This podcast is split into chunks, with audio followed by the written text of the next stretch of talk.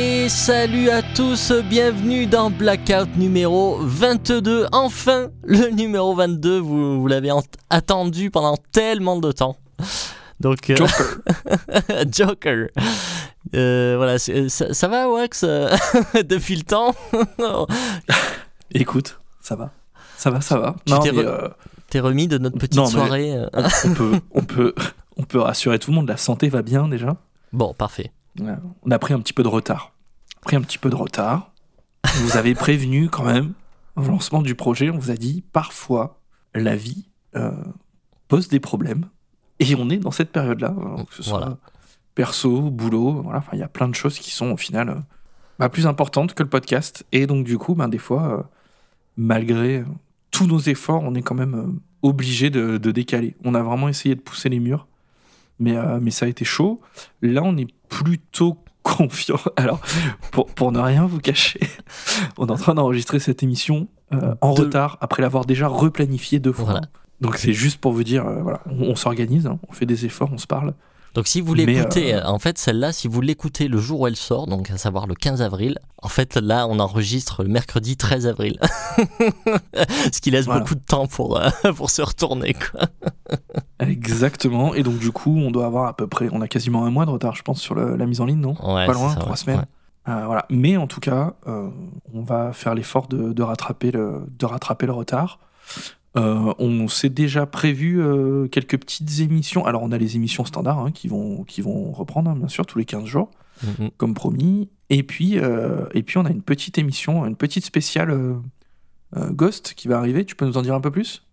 Ouais, ben en fait, du coup, vu le, clivage en fait ambiant sur le sur le nouvel album de Ghost entre ceux qui trouvent ça extraordinaire et ceux qui trouvent ça horrible, eh ben en fait on s'est dit bah tiens on va on va se faire une émission spéciale Ghost histoire de, histoire de faire fuir tous ceux qui détestent ce groupe.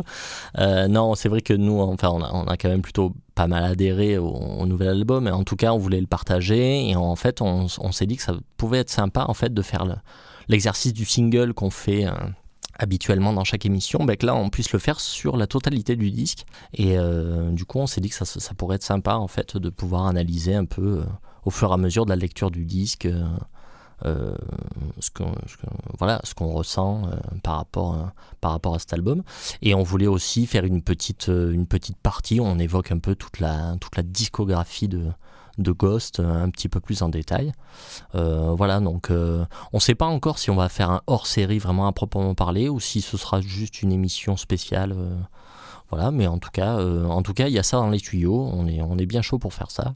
N'hésitez pas à nous dire hein, si, euh, si, si, vous trouvez ça cool ou si en fait vous trouvez que c'est de la merde. Hésitez, n'hésitez pas, hein, on, peut, on, peut, toujours en tenir compte. Euh, oui, oui. bien que on fait ce qu'on veut. Hein. Mais si vraiment, euh, vraiment, on voit que ça pose un souci, bon, on verra. Euh, Wax, tu voulais nous parler de la foire au disque de Bourg, Bourg-en-Bresse que tu as fait. oui, oui, oui, parce que donc moi, vous le savez, hein, j'habite vers Bourg-en-Bresse. en tout cas, c'est la, la, la, grande ville entre guillemets. Hein. C'est pas New York. c'est c'est ouais, 30 000 habitants quoi. Mais c'est la grande ville la plus proche de là où j'habite. Et euh, mine de rien, alors il y a une asso euh, qui s'appelle Dark is the Season, euh, qui est un nom tiré d'un EP d'un groupe, tiens, tu sais me dire? Pas du tout. C'est... Benediction. Ok. Groupe de death anglais. Qui avait fait un EP, putain, j'espère que je dis pas des conneries, hein. mais qui avait fait un EP qui s'appelait Dark is the Season. C'est peut-être une fake news, mais je suis quasi sûr. Et donc il y, a, y, a, une asso qui se bouge pas mal le cul quand même sur Bourg-en-Bresse et qui organise et qui reprend surtout après le, après le Covid là c'est un peu moins le bazar qu'avant, et donc du coup, ils reprennent euh, les foires au disque. Et c'est vraiment cool pour le coup, parce que là, euh, il y a des vendeurs qui sont venus euh, de Lyon, de Savoie, de Mâcon.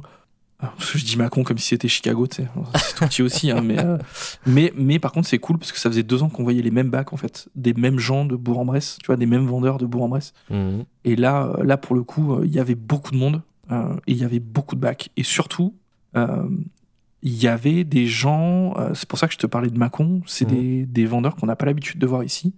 Et en fait, c'est des vendeurs qui pratiquent pas forcément les mêmes prix.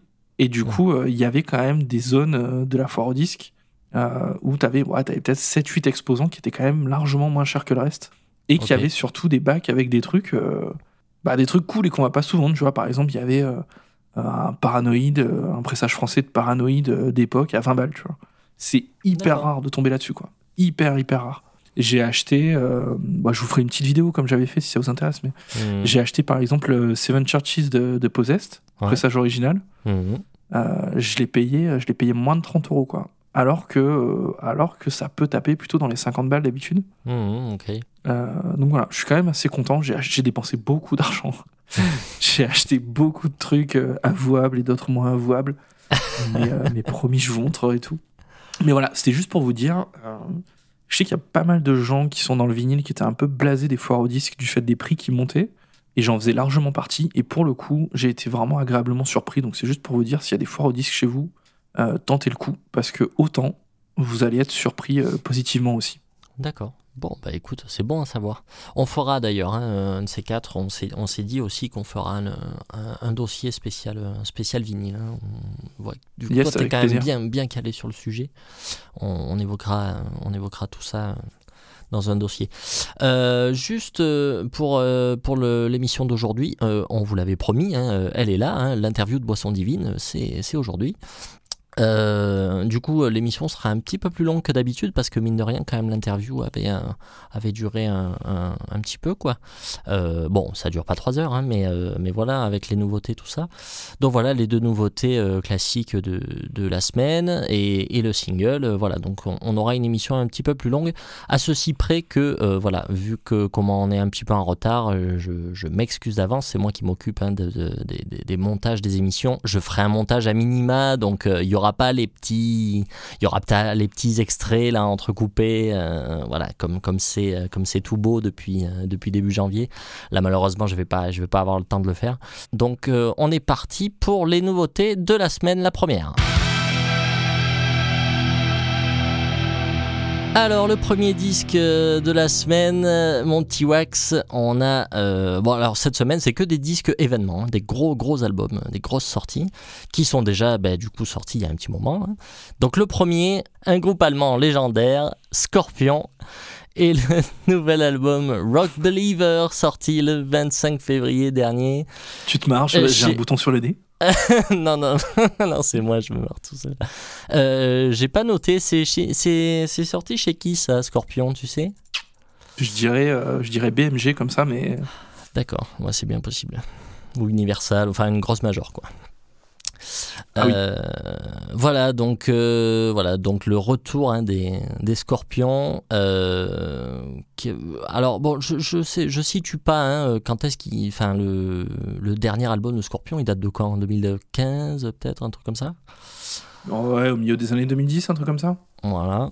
Euh, je suis pas, je suis pas hyper au point moi sur la fin de carrière de Scorpion. Euh, ça fait très longtemps que je trouve que ce groupe sort des disques moisis, euh, fait des tournées d'adieu euh, qui s'enchaînent, qui sont moisis. Euh, donc j'étais pas. Euh, voilà, ou euh, les trucs acoustica ou je sais pas quoi. Euh, bref, enfin, ils partaient pas gagnants, hein, les, les, les totons. Donc on a, on a un Return to Forever en 2015. Ok.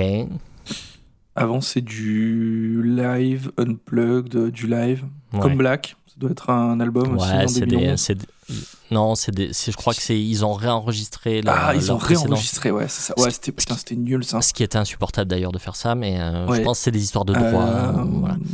Et, d'ailleurs, et d'ailleurs, ça, ça fait super chier sur Spotify, parenthèse. D'où donc pour se faire l'avocat du support physique deux secondes. Mhm. Euh, souvent, dans ces cas-là, si tu cherches la version originale, eh ben tu la trouves plus. Tu trouves Ouais. les merdes qu'ils ont réenregistrées, quoi. Mhm. Ouais, souvent même dans Et les ça- playlists ça, et tout, ils mettent les, ils mettent les nouvelles Ouais. versions. Ouais, Exactement.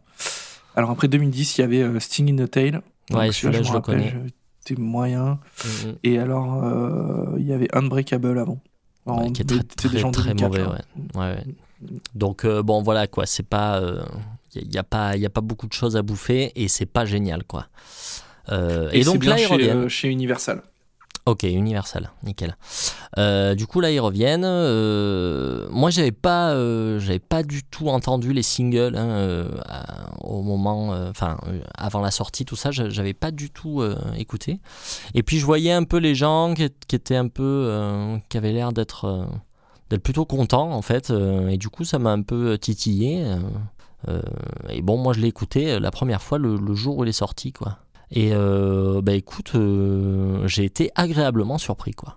Agréablement surpris. Je trouve que c'est chouette. Je trouve que c'est. Et tu en as pensé quoi, toi? Écoute, je- alors je l'ai écouté aussi le jour de sa sortie, j'étais en bagnole, donc euh, avec des conditions d'écoute absolument déplorables. Mhm. Euh, j'ai trouvé ça bien puisque le jour même je l'ai acheté.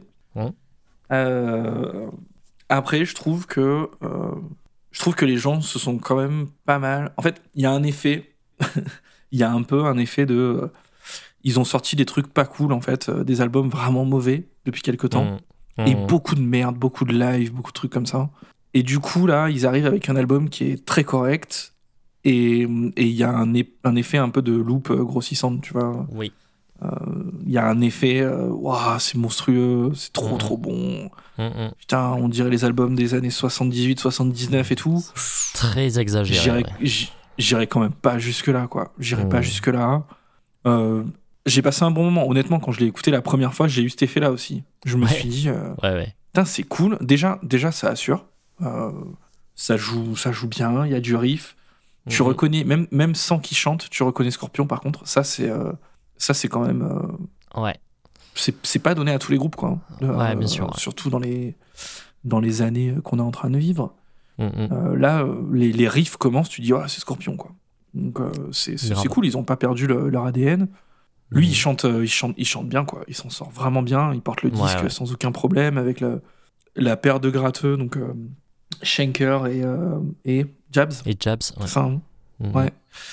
Euh, que j'ai trouvé, euh, que j'ai trouvé euh, très bien, quoi. J'ai trouvé très bien. Petite, petite mention spéciale au bassiste aussi là, parce qu'il y a un gros gros son de basse quand même sur l'album. Mhm.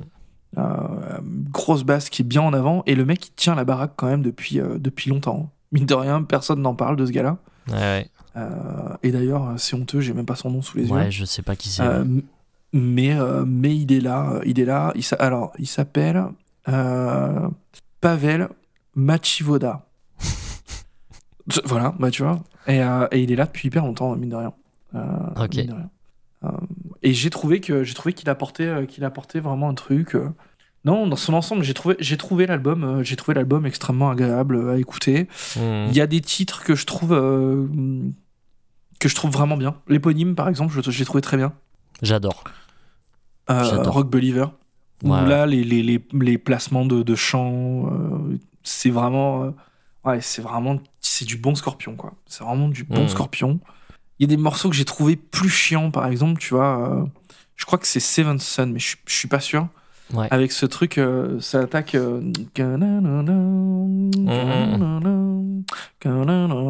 Tu vois, avec cette espèce d'harmonie un peu chelou, là. Ça, Euh, je crois que c'est et- Shining mais- of Your Soul. C'est Shining of Your Soul, ouais, merci. Le, le Euh, reggae, là. Et, et ouais, voilà. Et derrière, ce que j'allais dire, ça part du coup en reggae, un peu comme, euh, comme le fait Scorpion, euh, de manière assez récurrente dans sa carrière, quoi. Ça, ça m'a. Euh, donc ça- voilà, ça- ce titre, je l'avais trouvé, euh, je l'avais trouvé un peu chiant, quoi. Voilà, je l'avais trouvé un peu chiant. Euh, dans l'ensemble, dans l'ensemble, ça reste, voilà, ça reste, ça reste quand même, ça reste agréable. Il y a du bon solo de gratte. Mhm. Voilà, ça fait, ça fait largement le job. Après, après, je te dis, il y a cet effet de, de, de miroir grossissant là. Je trouve pas le terme, c'est pas le terme approprié, mais il y a cet effet un peu le Bah, l'effet waouh. grossissant là. Ouais, l'effet waouh, tu vois, de, Mhm. de dire euh, ouais, notre vision elle est un peu déformée parce que parce qu'ils ont sorti euh, de la merde Ouais. avant, parce qu'on n'en attendait rien. Mhm. Euh, c'est comme si ACDC demain sortait un album extrêmement correct, tu vois. On dirait, wow, putain, c'est leur nouveau Back in Black et tout. Mais est-ce que ça va tenir, est-ce que ça va tenir le- le- le- l'épreuve du temps? Ouais. Je, je sais pas. Je sais pas. Mhm. Après, euh, l'album, euh, l'album s'écoute bien. L'album s'écoute bien. Euh, ouais, voilà. Je, je suis pas, je suis pas ultra emballé, mais je trouve ça quand même cool. Je l'écoute, rég- je l'écoute régulièrement depuis qu'il est sorti. Mhm. Et je l'ai acheté, ce qui est quand même un signe euh, que, que j'ai trouvé ça plutôt pas mal, quoi. Ouais, ouais, ouais. Ben écoute, j'aurais pas dit mieux en fait. Je, je- c'est exactement ce que je pense. Parce que, euh, parce que pareil, le jour où on- le, la, la première écoute, surtout le premier morceau, la Gas in the Tank, qui est vraiment très sympa. Sympa, ouais. Euh, Enfin, tout de suite, moi j'ai eu une espèce de banane, mais euh, j'étais trop content quoi. C'est vraiment euh, presque, j'étais presque ému quoi, tu vois, de les, de les entendre comme ça, euh, cette voix classique, enfin vraiment, enfin c'était trop trop cool quoi. Donc j'ai complètement subi l'effet waouh direct. Euh, et effectivement, et je trouve que c'est pas plus mal au final qu'on soit à la bourre sur cette émission, tu vois, parce qu'on avait bien eu le temps de l'écouter. Et effectivement, Oui.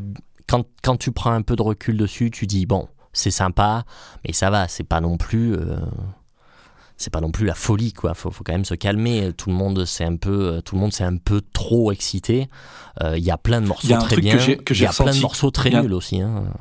Il y, a- il y a un truc, ouais, c'est ce que j'allais dire. Il y a un truc, moi, qui m'a, que je trouve un peu casse-pied euh, sur ce disque. Et, et je connais pas assez Scorpion pour, euh, pour savoir si c'est dans leur ADN ou pas. Mais je trouve, il y a des titres, par exemple, genre le deuxième, là, euh, Roots in My Boots, Ouais. ouais c'est pas bien ça où je trouve que parfois, putain, ils tiennent un accord, mais pendant genre 20 mesures, quoi. Au lieu de leur dire, mais putain, mais, mais change d'accord, quoi. Il y en a marre à un Mhm. moment, tu vois. Je sais pas si tu vois ce que je veux dire. Il y a ce morceau-là, là, Roots in My Boots. Il y en Mhm. a un autre, il y a un morceau euh, très euh, hard rock à la Guns, euh, vers le milieu du. Je crois que c'est Peacemaker ou, ou celui d'avant, je sais plus. Hit and Cold, c'est c'est pas, c'est pas un morceau bien aussi. Hein. Je me, je, me- je me rappelle plus, mais il y a ce truc-là de, de les accords. Putain, mec, fais tourner plus tes accords, quoi, parce que ça. Il se passe rien au bout d'un moment, en fait. Il se passe Mhm. rien, tu vois. Ça Mhm. reste toujours sur le même accord pendant, pendant hyper longtemps. Et je l'ai vachement ressenti sur ce disque, alors que j'avais pas ce souvenir-là de, de, de Scorpion. Alors peut-être que ça dépend de, de qui compose, en fait. Mhm. Ouais, ouais, Euh, moi, je- moi, je- ouais, il y a plein pas. de morceaux que j'ai que j'ai- vraiment trouvé très très moyen quoi. Euh, Seven Sun, euh, j'ai vraiment pas trouvé ça très très chiant. euh, le reggae là, que tu, que tu disais tout à l'heure, enfin voilà, ça fait vraiment euh, réchauffer quoi. Voilà, Hit and Cold, c'est pas bien. voilà, j'ai trouvé quelques trucs. Enfin, tu vois, par exemple, Call of the Wild, le, le, le morceau Mhm. est bien, mais la fin avec les wouhou là. Ouais. Et bon, les gars, quand même, euh, Rolling Stones, euh, ça, ça vous dit quelque chose ou Enfin, tu vois, on dirait Sympathy for the Devil, quoi. Euh, donc, bon, voilà, c'est pas du tout dénué de défauts, hein, vraiment loin, très très loin de là. Mais par contre, les morceaux, quand ils sont bons, ils font vraiment plaisir, quoi. Moi, j'ai noté Knock Ouais. and Dead, j'adore. Euh, Ouais. Rock Believer, hein, ce que tu disais tout à l'heure. Rock Believer est Ah, vraiment excellent. Vraiment très bien. Euh, même les, les, un peu les, les énervés, là, euh, Peacemaker, euh, When I Lay My Bones to Rest, qui est vraiment cool. Mhm. Et j'ai adoré aussi le, le, le dernier morceau, la When You Know. C'est vraiment la balade classique à, à la Scorpion, quoi, tu vois. À la Scorpion, Et je trouvais qu'ils le faisaient bien, quoi, tu vois, qu'ils n'étaient pas tombés non plus dans, tu vois, dans l'autodérision presque. Euh, là, je trouve, je trouve vraiment qu'ils le font toujours aussi bien, quoi. Il y a rien à faire, quoi. Donc, voilà, c'est quand même y a- agréable. y a un- Après s'être ridiculisé pendant des années, je trouvais quand même qu'il Ouais. faisait un, un joli petit retour, quoi. Il y a un truc, quand même. euh, alors, après, euh, Klaus Meine, il est quand même pas réputé pour écrire des textes euh, philosophiques, ni d'utiliser un anglais correct. D'ailleurs, moi, je me rappelle, j'avais un- quand j'étais en prépa, j'avais un prof d'anglais qui me disait, un, un, un vrai anglais, tu sais, genre Ouais. ultra coincé et tout, qui, disait, qui me disait toujours I'm still loving you, ça veut rien dire. C'est Mm. c'est pas du bon anglais, ça veut rien dire. et, euh, et, et en fait, c'est vrai que euh, est réputé pour faire des, genre des fautes, quoi. Ouais, Et ouais. euh, tout ça pour dire un truc qui n'a rien à voir.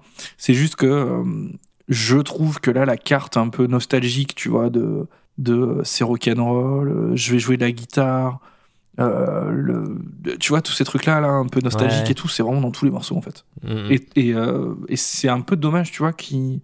Alors, j'ai pas étudié les paroles de près, mais j'ai pas l'impression que ce soit le cas. Qui se mouille pas un peu, tu vois, à parler de trucs euh, un, peu, un peu moins easy que ça, quoi. Ouais, peut-être, ouais, Il y en a, c'est vrai. il y en a peut-être dans l'eau, hein, peut-être que je dis Mhm. des bêtises, mais c'est ce que j'ai ressenti, moi. Mm, mm. Ouais, parce qu'au moins, Roots in My Boots, Gas in the Tank, Rock Believer, au, au moins ça, tu vois, qui sont les gros morceaux. Mm. Tout ça, en fait, c'est, ça parle de ça, en fait. C'est euh, la vie, Mhm. un peu rock'n'roll et tout, quoi. Oui, oui, oui. Donc, euh, je, trouve, je trouve que c'est un tout petit peu dommage, voilà, de, Ouais, je, je, je pense Voilà. pas effectivement que ce soit trop le credo de façon de ce groupe hein, de faire des Ouais. chansons à texte. hein. Je pense qu'ils s'en battent un peu le cul et que, hein, que le texte est un peu juste prétexte à, à chanter et tant que ça sonne et que et que et que l'autre il peut chanter. D'ailleurs, euh, Klaus Meine, moi j'étais vraiment euh, très très agréablement surpris quand même de de sa prestation parce que voilà, moi je fais beaucoup chier avec l'autotune et tout parce que vu que ben, je, je, je l'entends même quand il est discret et tout machin, je, je l'entends souvent et ça a tendance à beaucoup m'énerver. Donc euh, surtout, quand, surtout quand il est utilisé euh, par des mecs qui savent chanter, et ben là pour Tiens, le a coup on a un mec... non? Oh putain ta gueule Non, mais je crois que j'ai vu passer ça. hein. Oui, oui, oui, On va peut-être avoir un Phoenix 2 tour. magnifique. Euh, Oh, désolé, désolé, je t'ai coupé. oui, non, euh, oui, non, c'est parce que je parlais d'autotune, c'est pour ça. Ah bah, oui, Euh, bien sûr.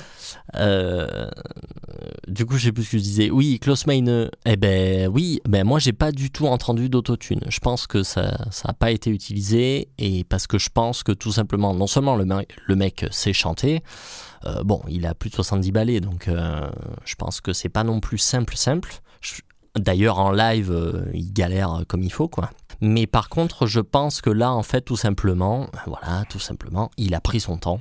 Et je pense que ça a été vraiment, vraiment soigné. Parce que moi, j'entends pas euh, d'artefacts de, de facilité, euh, comme on peut entendre sur énormément d'albums aujourd'hui.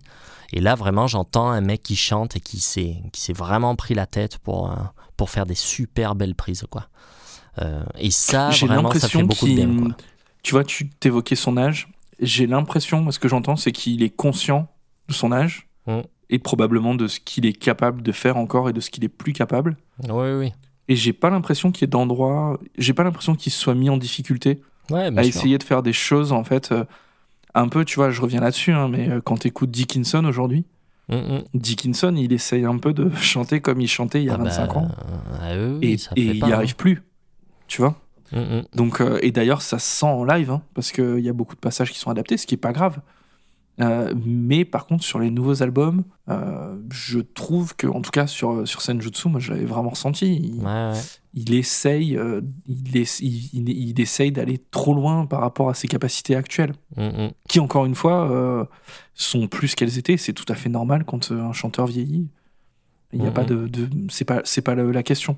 Mais j'ai pas ressenti ça, tu vois là. J'ai ressenti qu'il Ouais, qui se battait avec les armes qu'il avait et qui le faisait vraiment bien en fait. Qui Ouais, chantait ouais. super bien. Carrément. Mais ah, bon, et après. c'était vra- vraiment, ouais, il porte le disque quoi. De toute façon, Mhm. c'est c'est autant. euh, je, je, je maintiens ce que je disais, c'est que le on reconnaît Scorpion immédiatement mm, mm. et quand lui vient se greffer à ça, euh, voilà, t'as la, t'as la, t'as la formule quoi. T'as vraiment le le- l'identité euh, l'identité Scorpion euh, à l'œuvre. Et ça c'est plutôt cool. C'est chouette quoi. Tu reconnais vraiment le groupe. Mm, mm, carrément. Voilà ce qu'on pouvait dire sur le dernier Scorpion, Rock Believer, sorti le 25 février dernier chez euh, Universal. Donc, Euh, voilà, donc on vous le conseille hein, si vous l'avez pas encore euh, écouté. Je dis pas encore parce que mine de rien, ben voilà, ça fait presque deux mois qu'il est sorti. Voilà, on vous le conseille parce que c'est quand même vraiment très sympa. Allez à la deuxième. Ok, deuxième nouveauté de la semaine. Alors là, alors là, je ne réponds plus de rien. Puisqu'on va parler du nouvel album de Sabaton, The War to End All Wars, sorti chez euh, Nuclear Blast le 4 mars dernier. Alors, Sabaton, après avoir euh, chié euh, sur ce groupe pendant des années, hein, je- on s'est dit qu'on allait faire ce disque en fait, et je me suis dit, bon, ben, je vais le faire sérieusement. Et je vais y aller avec le moins d'a priori possible. Bah, Pas forcément, je pouvais pas y aller sans a priori, puisque j'en ai un. Mais je me suis dit, bon, je vais y aller avec toute la meilleure volonté du monde. Et en fait, je veux vraiment savoir de quoi je parle. Donc, du coup, je vais m'avaler toute la disco de ce putain de groupe. ce que j'ai fait. Ce que j'ai fait. Eh ben putain, je, je sais même pas euh, comment j'ai fait pour, euh, pour, pour sortir vivant de cette expérience. Euh, bon, je pourrais peut-être en, en- en dire plus tout à l'heure. Euh, écoute, moi je vais commencer par un point positif. euh, les solos de guitare. Est-ce que tu sais que. hum, Je sais pas si. Tu t'en fous de ce que je te dis en fait Non, non, non, non, non, pas du tout. Mais je vais, j'ai une information cruciale et je vais l'oublier si je le dis pas maintenant. Parce qu'en fait, on a fait une petite blague euh, sur Facebook euh, la semaine dernière ou il y a deux semaines, quand on s'est honteusement débiné, vous disant qu'on allait vous parler de crème de marron. Et je sais pas si tout le monde l'a, celle-là, parce qu'en fait, Sabaton. Ah oui, non mais moi je l'ai pas non plus. C'est hein. une. Eh ben, Sabaton est une marque officielle de crème de marron. Donc en fait, si tu vas à Super U, eh ben tu vas dans le rayon confiture et dans les ah. crèmes de marron, tu vas avoir des tubes très euh, c'est très est allemand hein, comme truc, hein, on dirait un peu. Ah. Ouais, c'est très RF1 et, tu, et tu verras que euh, tu verras que tu as une crème de marron Sabaton, très old school. Voilà, d'où la blague. Je l'explique parce que je suis pas sûr que tout le monde l'avait. Bah, parce que la, la question c'est plein d'experts de. la question c'est est-ce que c'est meilleur que le, que le groupe quoi? Je sais pas. Bon, je Ah, sais qu'on a plein d'experts auditeurs de, de Sabaton, mais je sais pas à quel point vous êtes expert en crème de marron. Donc Très voilà, bien. un gros bisou pour ceux qui avaient cette blague. D'ailleurs, j'ai pas tellement Et euh, j'ai pas tellement resitué ce groupe. hein, euh, c'est un groupe suédois. Euh, c'est ça, hein, ils sont suédois. hein, je dis pas de conneries. hein. Ils, se, ils se sont formés au début des années 2000. euh, et ils sont, voilà, ils sont dans le power, heavy power, un peu. une espèce de manoir en fait à la sauce moderne, on va dire. Enfin, je sais pas ce que tu en dis, mais avec un chanteur qui chante grave, par contre, qui est assez atypique. Euh, voilà. Donc ceux qui connaissent pas du tout Sabaton, euh, voilà, pour resituer, c'est ça le, genre. Euh, c'est une espèce de power euh, un peu un peu mid tempo. Euh, euh, voilà, manoiresque, on va dire, euh, avec un chanteur avec une, une grosse voix grave, quoi. Manoir, effectivement, parce qu'il y a le côté, euh, il y a le côté euh, euh, martial. Donc en fait, Sabaton parle de, c'est des passionnés d'histoire. Et donc Mhm. du coup, ils parlent vraiment de d'histoire. Alors par contre, les- là pour le coup, les textes sont assez poussés. Euh, il, se passe des choses, ils racontent des choses qui sont assez, enfin, ils sont vraiment passionnés par ça. Mm, mm. Euh, c'est un de leurs, vraiment un de leurs points les, les plus, euh, les plus connus. Euh, et je sais plus ce que j'allais te dire. Ouais, donc en fait, ce côté, ce côté histoire amène vers souvent des histoires qui traitent de la guerre. D'où, bon, en plus, ils sont un peu habillés, en- enfin, il est un peu habillé en armure ridicule là. Mm, Donc ça, ça a pu effectivement, ça facilite la comparaison avec Manoir. Après, moi, j'entends quand même, euh, j'entends quand même euh, du power européen euh, années 90. hein, Il y en a un peu hein, quand même, franchement. Même, même tu vois, t'allais, t'allais parler du coup avant que je te coupe euh, honteusement pour te parler de crème de marron. Euh, t'allais parler des solos de gratte. Ouais. Euh, je trouve que typiquement, voilà, les solos de gratte. je suis d'accord avec toi, hein, je te rejoins, c'est, c'est- un des points vraiment forts du disque et probablement du groupe. Et ça sonne pas mal comme, comme du Strato, ce genre de, ce genre de groupe, quoi. hein. mm, mm. Oui, oui, c'est. euh, Dans l'ensemble. non. Oui, oui. le- les- Mais, y a pas, mais t'as raison, c'est assez mid-tempo par rapport, à, par rapport au power européen ouais, des années 90. C'est- Oui, oui, il n'y a pas tellement de, ouais, il y a pas tellement de tapis de double, tout ça, ce genre, ce Ouais, genre de beat euh, power comme ça, ça c'est pas trop le cas dans, dans Sabaton. Alors, euh, bon, euh, malheureusement, je crois que pour moi c'est l'unique point positif les solos de guitare. Euh, sinon, sinon, moi tout ça m'a quand même semblé être une grosse blague. Comme l'ensemble de la discographie de ce groupe, en fait, j'ai toujours l'impression que c'est une blague, mais, mais non. En fait, c'est très sérieux. Euh, je, je me demande en fait comment un groupe peut, peut réussir à, réunir autant de clichés sur 40 minutes et surtout peut être aussi constant euh, dans ces clichés sur toute une, sur toute une, disco- une discographie. Euh, je, trouve que c'est hallucinant. En fait, je, crois que c'est surtout le chanteur qui m'agace le plus.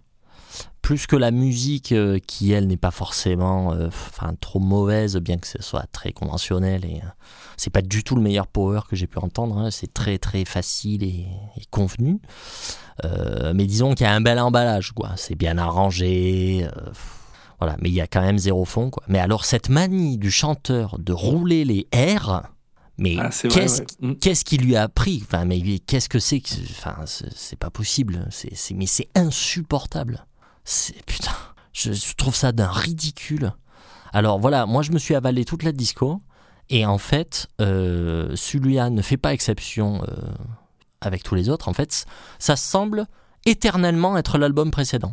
C'est en fait, on a toujours l'impression d'écouter le même album. C'est c'est toujours pareil. Au fur et à mesure de l'écoute des disques, je, je commence vraiment à penser que ces mecs sont une bande d'attardés, en fait. C'est, euh, enfin, j'arrive, j'arrive pas à comprendre. Euh, donc j'ai été choqué en fait de, de constater euh, à quel point c'est toujours pareil, toujours les mêmes riffs, les mêmes lignes de chant, la construction des morceaux. Tu sais, la- le petit accord de dominante là, à la fin des couplets là, pour retomber sur les refrains là, tu vois, tu vois ce que je veux dire? Mhm. Des- Mhm. C'est toujours, toujours, toujours, toujours. Il y a, un, très très faible niveau de composition. C'est juste abusé quoi. Mais par contre, voilà, il y a de plus en plus d'arran- d'arrangements, tu vois, pour enrober et cacher la médiocrité, évidemment. Euh, je parle même pas des paroles qui sont d'une nullité, mais euh, abominable. Tu- on parlait des paroles de Scorpion, mais alors là, mais, mais c'est vraiment, mais c'est le, mais, mais c'est le néant, quoi. C'est, c'est putain, c'est le, c'est l'encéphalogramme de la grenouille, quoi. C'est, il se passe rien, quoi. C'est, c'est d'un ridicule. Euh, donc j'ai été choqué aussi de voir que bah, du coup quand j'écoute les morceaux pour la première fois bah, en fait je me rends compte que je les connais déjà par cœur tellement la recette vrai, est épuisée ça, tellement c'est attendu et simpliste enfin franchement je me demande comment ils font pour pas les confondre entre eux quand ils les jouent si c'est eux qui les jouent hein, parce que je serais pas étonné que il y a un MacBook Pro euh, qui tourne derrière la batterie euh, pendant que les mecs font du playback.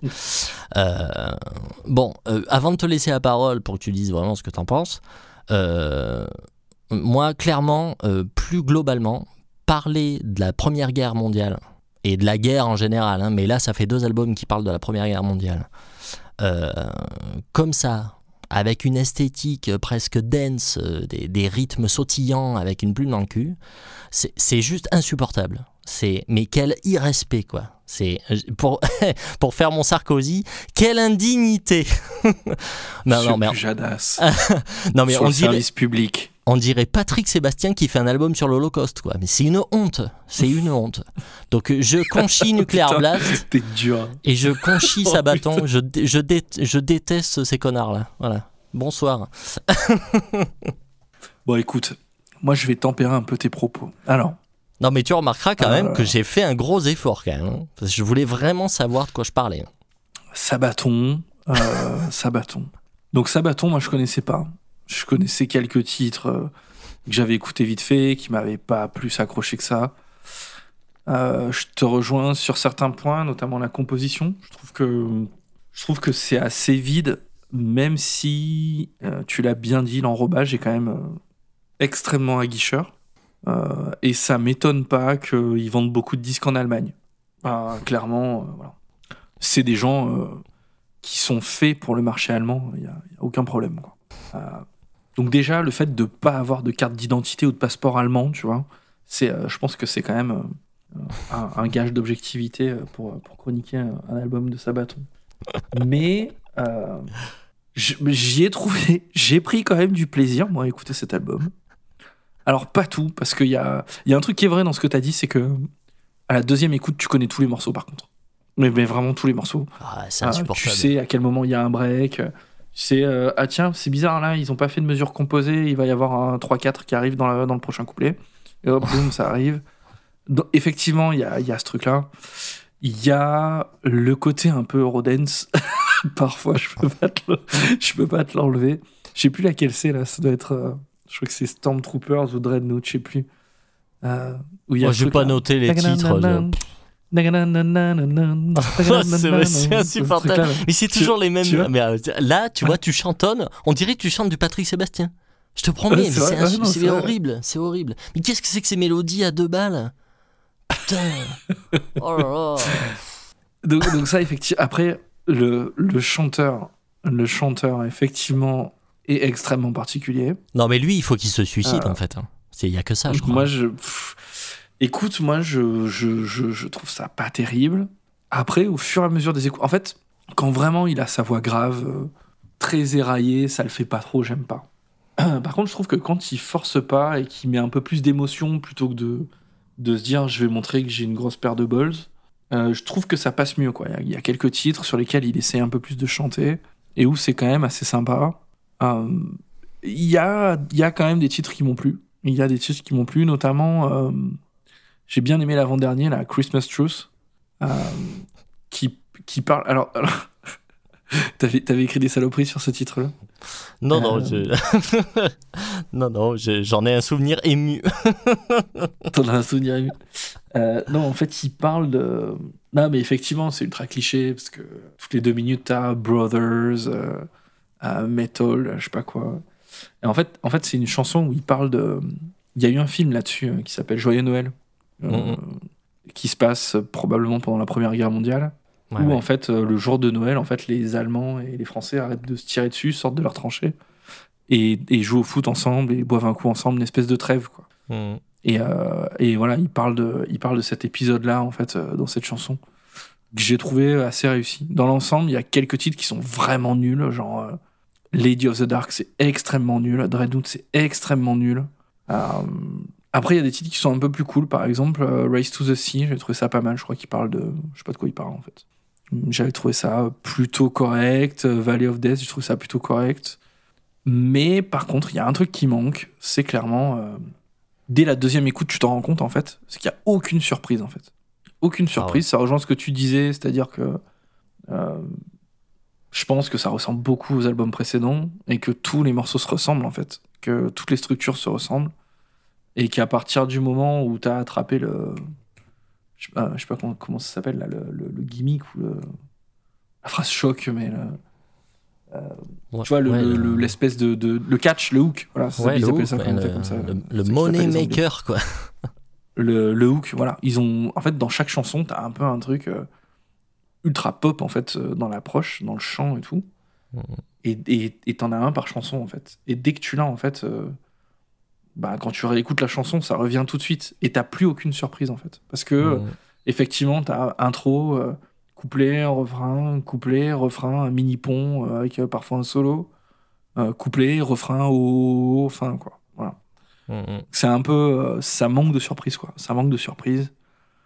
M- moi, clairement, ça m'a pas débecté, ça m'a pas donné non plus envie d'aller écouter ce qu'ils ont fait avant, très clairement. Euh, voilà, point faible, je dirais, euh, je dirais le chanteur sans aucun problème et un peu le manque d'inspiration euh, au niveau de, au niveau de, au niveau des, des chansons, des riffs et tout ça, qui au final, il y a pas trop, enfin, pas vraiment de riffs que tu retiens en fait, tu retiens des blocs de chansons quoi. Voilà, après point positif, je trouve effectivement les solos de grade sont, sont bien. Je j'ai trouvé que ça jouait quand même, ça jouait pas mal. Mm. Et puis quelques chansons qui, euh, qui sont plutôt euh, qui sont plutôt sympas. Quand t'enlèves les chansons qui sont faites pour l'Eurovision, tu vois, il reste quand même. euh, Il reste rien. euh, il, reste, il reste, voilà. Tu sais, ça me fait penser au sketch, au sketch des inconnus. Tu sais, regardez Marie-Claire, si j'enlève les pubs, regardez ce qui reste. tu vois, t'enlèves les pubs et il reste rien. Il reste, il reste, il reste un tiers de l'album qui est, qui est correct. Après, euh, ah ouais, encore une fois, moi, ça me donne pas envie d'aller écouter ce qu'ils ont fait avant. non, mais Il y a n'y va pas. Je sais hein. qu'il y a plein, il y a plein de gens qui achètent ce, qui achètent. Il y a plein de gens qui adorent ce groupe. hein. C'est même en France. hein. Mais j'arrive en pas à comprendre. J'arrive toujours pas à comprendre. Eh ben, c'est super. Si vous êtes, si tu es un auditeur euh, et que tu aimes Sabaton, contacte-nous. On fera une spéciale Sabaton. On Oh t'accompagne. bah putain, bah, sans moi. hein. J'en ai Non, mais bouffé là. on est, on est, on est forcément passé à côté de quelque chose. Il y a un truc qu'on n'a pas compris. Non, mais peut-être peut-être qu'il faut Ah. que peut-être qu'il faut qu'on me l'explique. Alors, peut-être qu'il faut qu'un fan effectivement me l'explique. Mais franchement, moi là, j'ai j'ai fait un, un gros effort de tu vois, d'essayer vraiment de d'écouter en détail euh, tout ce qu'ils ont fait pour vraiment essayer de de capter quoi et de me dire mais pourquoi les gens euh, pourquoi il y a beaucoup de gens qui aiment ça euh, j'étais vraiment plein de bonne volonté et vraiment euh, vraiment c'est très très très pauvre quoi c'est c'est vraiment pas mais bien peut-être, peut-être qu'on est, peut-être qu'on n'est pas la cible aussi, hein, parce que c'est probable tu vois déjà, déjà Nuclear Blast. Moi, il y a peu de trucs que j'écoute sur Nuclear Blast. Ça fait longtemps qu'ils sont chez Nuclear Blast en plus, je crois. Euh, c'est clairement de la musique qui s'adresse. euh, Enfin, c'est, c'est clairement une musique pour le marché allemand. Faut pas. Voilà, avec tous ces groupes de tous ces groupes de power. euh, Tu es en train d'insinuer que c'est une musique de débile non, non, pas du, pas, pas du, pas du tout, mais, euh, mais tu vois, quand on était, quand on était à Wacken avec, avec tous les Allemands, bah, ils écoutaient tous Manoir et Grave Digger et, et, et trois chansons d'Amon Mars, tu vois. Hmm. Euh, et, et alors, pas Sabaton, parce que c'était pas encore connu à l'époque, mais, euh, mais là, aujourd'hui, euh, je pense que Sabaton, c'est, voilà, ça fait partie du, du trio de tête. Hmm. Donc, euh, Je voilà, je, je, je sais pas. Je- moi, je pense qu'on n'est pas la cible. J'ai trouvé, j'ai pas trouvé ça dégueulasse. J'ai pas trouvé ça bien non plus. C'est clairement pas un truc que j'écoute moi au quotidien. Je peux comprendre qu'il y a des gens qui aiment bien ça. Après, je trouve ça quand même, pour être poli, je trouve ça, un, je trouve ça un peu pauvre, quoi. Voilà. Je trouve ça Mhm. pauvre dans la composition. Euh, il y a pas, il y a pas de quoi casser euh, trois pattes à un canard, quoi. Ni dire que c'est euh, vraiment. euh, Enfin, il y a, il y, a, y a 10 000 autres trucs, euh, 10 fois mieux que qui sont sortis cette année, quoi. Hmm. Ok, bon, et ben voilà ce qu'on pouvait dire sur le dernier album de Sabaton. tu as pété l'ambiance. Ah putain, Tu as non. pété. On a perdu la moitié de nos auditeurs. Ouais, venez, venez nous raconter un peu pourquoi vous aimez Sabaton, comme ça je viendrai vous insulter. bon voilà, The War to End All Wars, le dernier Sabaton, sorti chez Nuclear Blast, donc euh, le, le 4 mars dernier. Allez, on passe euh, bah, du coup à l'interview. On va vous diffuser euh, là maintenant tout de suite l'interview euh, qu'on a fait avec Baptiste de, de Boisson Divine, qu'on a enregistré il y a quoi? Il y a à peu près trois semaines, je crois. Si je Ouais, trois, trois, trois semaines à moi, ouais. On a passé un excellent moment Ouais, ouais, c'était très sympa. avec Baptiste qui est très loquace. Et, Ouais. et. On aurait bien aimé que ça dure beaucoup plus longtemps. Mais on s'était accordé, on s'était accordé une heure histoire de pas, de pas, de pas trop faire des émissions extrêmement longues. Et euh, je pense qu'on a capté l'essentiel de, de- de- de- du groupe, quoi. hein. Du groupe, euh, Carrément. des projets, euh, de, tout ça. Donc voilà, vous nous en direz des nouvelles et surtout allez écouter Boisson Divine parce que c'est vraiment, vraiment bonheur. Ouais, c'est vraiment sympa. Allez, on vous laisse avec l'interview. On revient après pour le single.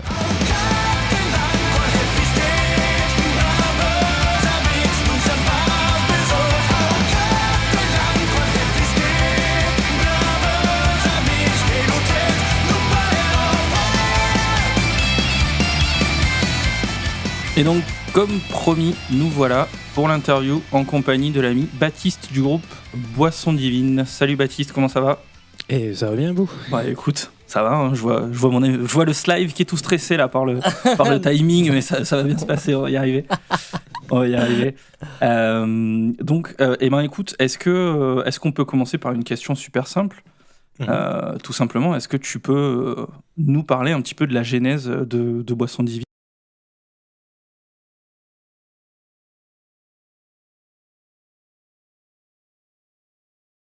Alors, euh, Boisson Divine euh, a commencé en 2005 sur les bancs du collège. Donc, on vient d'un petit village qui s'appelle Riscle, donc au cœur de la Gascogne, dans le Gers. Alors, c'est un village de 1700 habitants, mais c'est c'est quand même le chef-lieu. C'est pour dire que, voilà, à côté, il y a- il y, a des trucs avec euh, 80, euh, 140. Voilà, c'est très, très rural. Vous, êtes tous de vous êtes tous de là-bas? Euh, quasiment. On n'est pas tous de Riscle. Il y en a quelques-uns qui sont un peu plus du Béarn. C'est euh, c'est à une heure au sud. Ok. Et euh, donc, euh, ben, on s'est rencontré avec Adrien, le batteur, donc en quatrième. Et euh, ben, très vite, on a vu qu'on avait des attraits musicaux communs, notamment Maiden. Ouais. Et euh, bon, après, dans un petit collège comme ça, il y avait 200 élèves, donc des métalleux, il y en avait peut-être euh, 3. Bon, euh, on a réussi à en convertir 4 ou 5, mais on n'a pas réussi à faire mieux. Donc forcément, on s'est euh, on s'est naturellement trouvé, quoi. Ouais. Donc on a, on a commencé à, à écrire nos chansons dès le départ. C'est vrai qu'on avait cet village. Je ne saurais pas l'expliquer, mais bon, on voulait, on voulait s'amuser et proposer nos créations à nous dès 14 ans. Ouais. Et euh, donc au début le chant était en français puisque bon le, on maîtrisait pas encore la langue gasconne qui est la langue que nous utilisons euh, aujourd'hui euh, majoritairement on va dire à 95%. Euh, donc le style aujourd'hui de Boisson Divine donc c'est euh, un alliage entre euh, du, une base heavy power metal donc quelque chose d'assez épique avec des morceaux assez rapides des, des duels de guitare à la tierce ce genre de choses il y a une énergie très punk rock qu'on trouve dans la façon de gratter les cordes on peut penser à Dropkick Murphys à, à ce genre de groupe, voilà, des trucs pas prises de tête où on fait des, des accords de puissance et, et ça, ça va très bien aussi. Mhm. Et Donc un peu, il y a- un peu le, ce qu'on appelle le, le pub rock, hein, c'est ça? Euh, bon, on peut parler de punk rock, hein, parce que euh, moi j'ai Carrément commencé, punk rock, euh. Oui, moi, bon, ce sont des influences assez, assez discrètes au final, mais qui, qui apportent pas mal de, de vivacité, on va dire. Et par-dessus tout ça, comme si c'était pas assez, vient se greffer la partie traditionnelle. Donc on a les instruments traditionnels de la Gascogne, comme la bourre, qui est la cornemuse hollandaise, la flabute, qui est une flûte à trois trous du Béarn, pas mal d'autres choses, et le tout chanté en langue gasconne avec un paquet de polyphonie, parce que voilà, c'est euh, c'est un style chant traditionnel par chez nous. C'est vrai qu'il y a souvent trois voix dans les chansons. Alors j'avoue qu'au début du groupe, c'était bien pratique pour masquer les, les faiblesses vocales. Et euh, bon, au fil du temps, c'est... enfin, on, adorait ça aussi. de- donc c'était c'était voué à devenir une marque de fabrique. Quand, Voilà. quand tu dis, quand tu dis trois voix, c'est vraiment euh, trois voix euh, qui chantent en harmonie. C'est ça, la- c'est ça l'idée.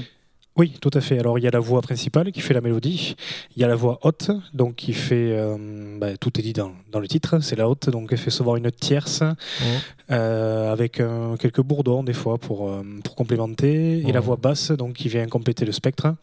Donc voilà, c'est quelque chose qu'on retrouve euh, pas mal dans nos chansons, mais il y en a, bah, il y en a partout, quoi. C'est, Ouais. on peut pas s'en passer, quoi. C'est rigolo d'ailleurs parce que c'est un truc qu'on retrouve aussi euh, euh, traditionnellement dans le, dans, le- dans le punk rock aussi. Dans tout ce qui est euh, punk rock mélodique et tout. C'est quelque chose qui est très, euh, très caractéristique de ça. Quoi. Bon, on a, on Oui. a souvent, on- souvent deux voix, trois voix, c'est quand même pas, c'est quand même pas si, Et, je, si et je, commun. je, je, je crois que dans tout ce qu'ils appellent vraiment hardcore mélodique et tout ça, tu vois, les groupes à la NoFX et ce Mm. genre de trucs, Oui. Mhm. il me semble que c'est quand même caractéristique ce truc à vraiment trois voix. Ah ouais, ok. Oui, oui, il y, a- y a- y a souvent trois voix, c'est vrai, oui. Ils font des chœurs avec des. euh, ils font des onomatopées, des fois, ils font. Ah Mhm. Ouais, tout à fait. ouais. le, le Ah chant oui, de. Mike. Mais voilà. Après, le, le côté polyphonique de, de Boisson Divine vient surtout de- des chants polyphoniques de, Oui, bien sûr. de Gascogne. Mais euh, voilà, ça, ça peut compter aussi. Ouais, ouais. Non, mais c'est vrai que ça fait penser un peu à, au, au punk à roulette euh, de l'époque. Ça m'a même fait penser, moi, ça m'a fait penser un peu, euh, je sais pas si vous l'avez la référence là, mais ça m'a fait penser à Volbeat un peu. Ah a- oui, j'adore. il y a- Un peu, il y a- ouais. Je- ouais, il y a un peu de ça carrément. Et qui Oui, s'inspire bon, déjà, aussi euh, directement du, du punk, du punk rock. Déjà, quand euh, les mecs se présentent en disant euh, notre style, c'est tout de Elvis à Napalm Death, bon voilà, tu sais que il y aura des, il y aura de l'audace. 80. Oui, oui. Pour, euh, pour, pour, pour enfoncer une porte ouverte, euh, du coup, euh, c'est une question qu'on doit vous poser tout le temps, mais le- le- l'envie de chanter en gascon, du coup, c'est quelque chose qui s'est imposé à vous? Que, comment, comment vous en êtes venu là, en fait? Ça a été très progressif. Donc, comme euh, je te disais tout à l'heure, au début, on chantait en français parce que la langue gasconne, on ne la maîtrisait pas, ou très Ouais, peu. ouais. C'est vrai que la langue est finalement partout, mais nulle part à la fois. Donc, elle est, euh, comme on a l'habitude de dire, elle est dans le, nom des, dans le nom des rues, dans le nom des gens, dans les expressions des, des anciens. Enfin, il y a Mhm. des fois, il y a des anciens, tu les entends parler. euh, voilà, si t'es pas d'ici, il y a un mot sur quatre. euh, Et qui oui, tu comprends pas. ouais, sûr. Voilà. Et donc voilà, la langue est partout, mais la transmission, c'est euh, euh, la transmission est quand même bien sur le déclin. Donc il y a pas mal d'initiatives euh, locales, donc des écoles bilingues. Ouais. Mais la transmission, on va dire euh, familiale, a été fortement coupée. Donc ça, c'est quelque chose qui est très peu présent aujourd'hui. Mm, Et les écoles sont là pour pallier à ce manque. mm. Euh, ben donc on a commencé à s'intéresser progressivement puisqu'il y avait après nous on, euh, avec Adrien le batteur on est tous les deux joueurs de rugby. On joue dans le même club et donc il y a, dans le rugby il y a aussi cette euh, culture du chant Ouais. donc, qui est plus ou moins euh, à tendance paillarde des fois mais il y a toujours des, des grosses polyphonies aussi. Ça, ça rend très bien voilà. C'est plus les mecs sont grammés plus moins on voit les défauts. C'est le RC euh, risque, euh, le fameux RC ri- risque. Euh, non c'est la JSR hein, jeunesse sportive et risque close voilà. Et- Ah ouais, ok, ouais, j'étais pas loin. Et euh, donc j'en étais où? Euh, Oui, donc euh, cette culture de la polyphonie, euh, voilà, même si on n'a pas la langue, c'est quelque chose qu'on a. Et la langue, elle n'était pas loin. C'est vrai que le voisin parlait avec mon grand-père souvent, donc on a été sensibilisé très jeune à ça, sans vraiment la, la parler. Donc il y avait quelques expressions qu'on comprenait, mais pas Mm. plus loin que ça finalement. Mm. Et à l'adolescence, ben, on a voulu s'y plonger plus en détail, notamment via le biais de groupes locaux. Donc le premier pour moi, ça a été Nadao, qui est un groupe qui n'est pas du tout métal, hein, c'est vraiment euh, de la chanson, euh, la chanson, euh, chanson occitane, on peut dire. Ouais, ouais. Et, et après, d'autres groupes polyphoniques comme Luz de Luzum, voilà, c'est des références qui vont peut-être pas vous parler, c'est très, c'est très local, mais ouais. euh, voilà, ce genre de choses, euh, il y avait déjà dans Nadao par exemple, un mélange entre la boue, donc la cornemuse hollandaise, et des, et des guitares électriques. Alors les Mhm. guitares électriques n'étaient pas au- aussi distordues que les nôtres et c'était pas aussi, euh, euh, aussi violent entre guillemets, on va dire, Mhm. puisqu'on n'est pas non plus euh, un indice de violence très élevé. Mm. Mais il y avait déjà ce, ce mélange qui était amorcé et en fait au départ c'était, on avait quand même envie de faire euh, quelque chose qui dans cette veine-là, mais euh, en accélérant les tempos et en renforçant les, euh, comme comme dans Spinal Tap en mettant les potards à, à Ah, 11. 11. Et du coup, vous parlez de quoi dans vos morceaux alors?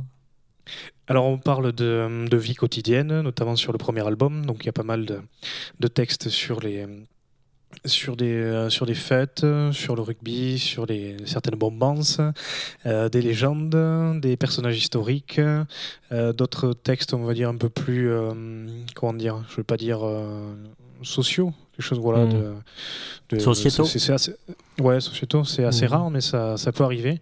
Donc voilà, il y a, il y a un bon équilibre entre histoire, euh, présent et voilà. Hmm. Mais c'est quand même assez hein, finalement ancré euh, dans, dans votre géographie, en fait, j'ai envie de dire. Ah oui, bah, le, le premier album s'appelait Enradigats, qui veut dire enraciné.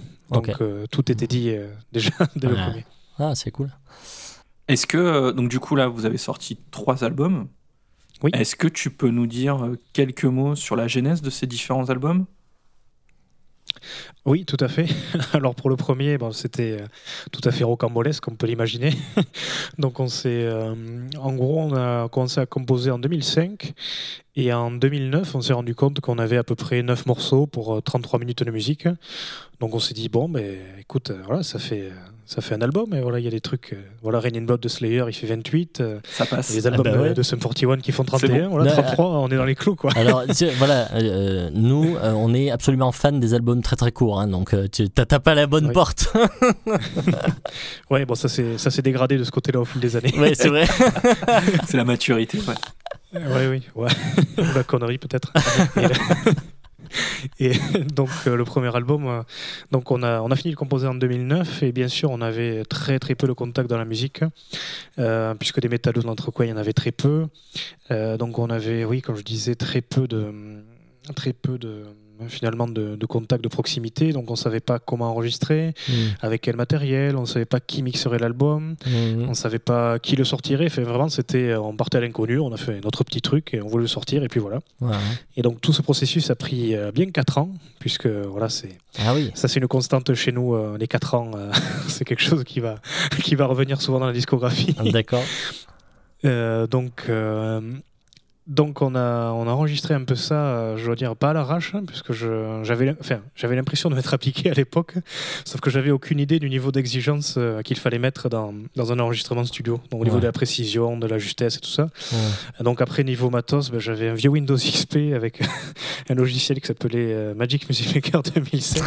C'était euh, c'était un peu mieux qu'Audacity, mais franchement c'était assez folklorique pour rester dans le thème. Ouais. Donc j'étais branché. Bon, c'était, y avait vraiment rien de, rien de, enfin, il y a rien de très carré et vraiment de quoi faire euh, s'arracher les cheveux à plus d'ingénieurs du son. Mais on a quand même réussi à, à enregistrer nos trucs. Euh, donc on a envoyé tout ça à notre mixeur qui s'appelle Patrick Guiraud, qui, euh, qui est un mixeur spécialisé plutôt dans, les, dans le black metal, on va dire. Après, c'est un mec qui nous comprend très bien puisqu'il joue de plusieurs cornemuses. Il est fan de rugby. Il avait un groupe de métal. Euh, voilà, on a des atomes euh, crochus au niveau euh, festif aussi. Il faut, il faut dire. donc, euh, donc, euh, voilà, il y a ces quatre aspects qui ont, qui ont vraiment joué dans le, dans le choix du, product, enfin, du, du mixeur et du, du producteur, on peut dire, puisqu'il y a, il y a eu pas mal de post-production euh, en suivant pour, pour que ça sonne bien. Ouais. Et euh, donc ben, l'album est sorti en 2013 et j'avoue que quand on l'a reçu, nous on était sur le cul parce que pff, euh, moi mon, mon mix de base en fait il était vraiment dégueulasse forcément. et quand, quand on a reçu ça on était là putain mais attends mais c'est nous.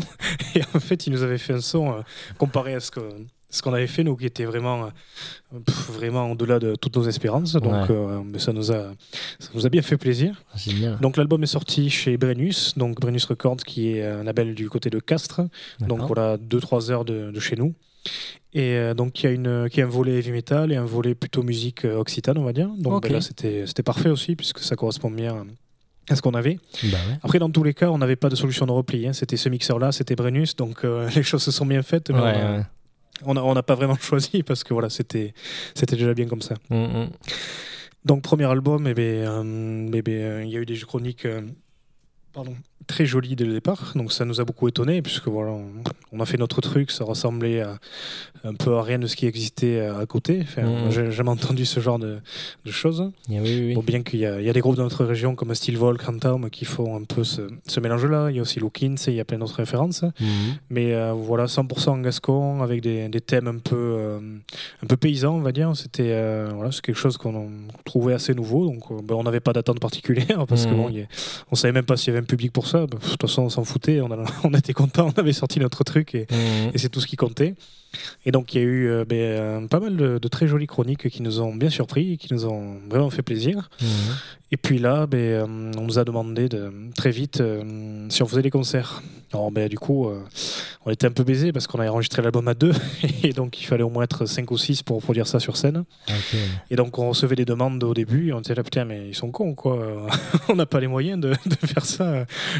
Et puis il y en a eu une, deux, trois, et il y en a eu, je crois, une dizaine de propositions de concerts. Et là, on s'est dit, putain, mais on est quand même ébranleurs de ne pas y avoir pensé. C'était c'était le Ah ouais, tu veux, tu veux dire qu'en fait, il a fallu, euh, il a fallu attendre 10 demandes de concert pour que vraiment le groupe se dise, enfin, du coup, vous deux, vous Oui, vous oui. disiez, euh, ok, on va chercher des types et puis on va, et puis on va faire des concerts. Quoi.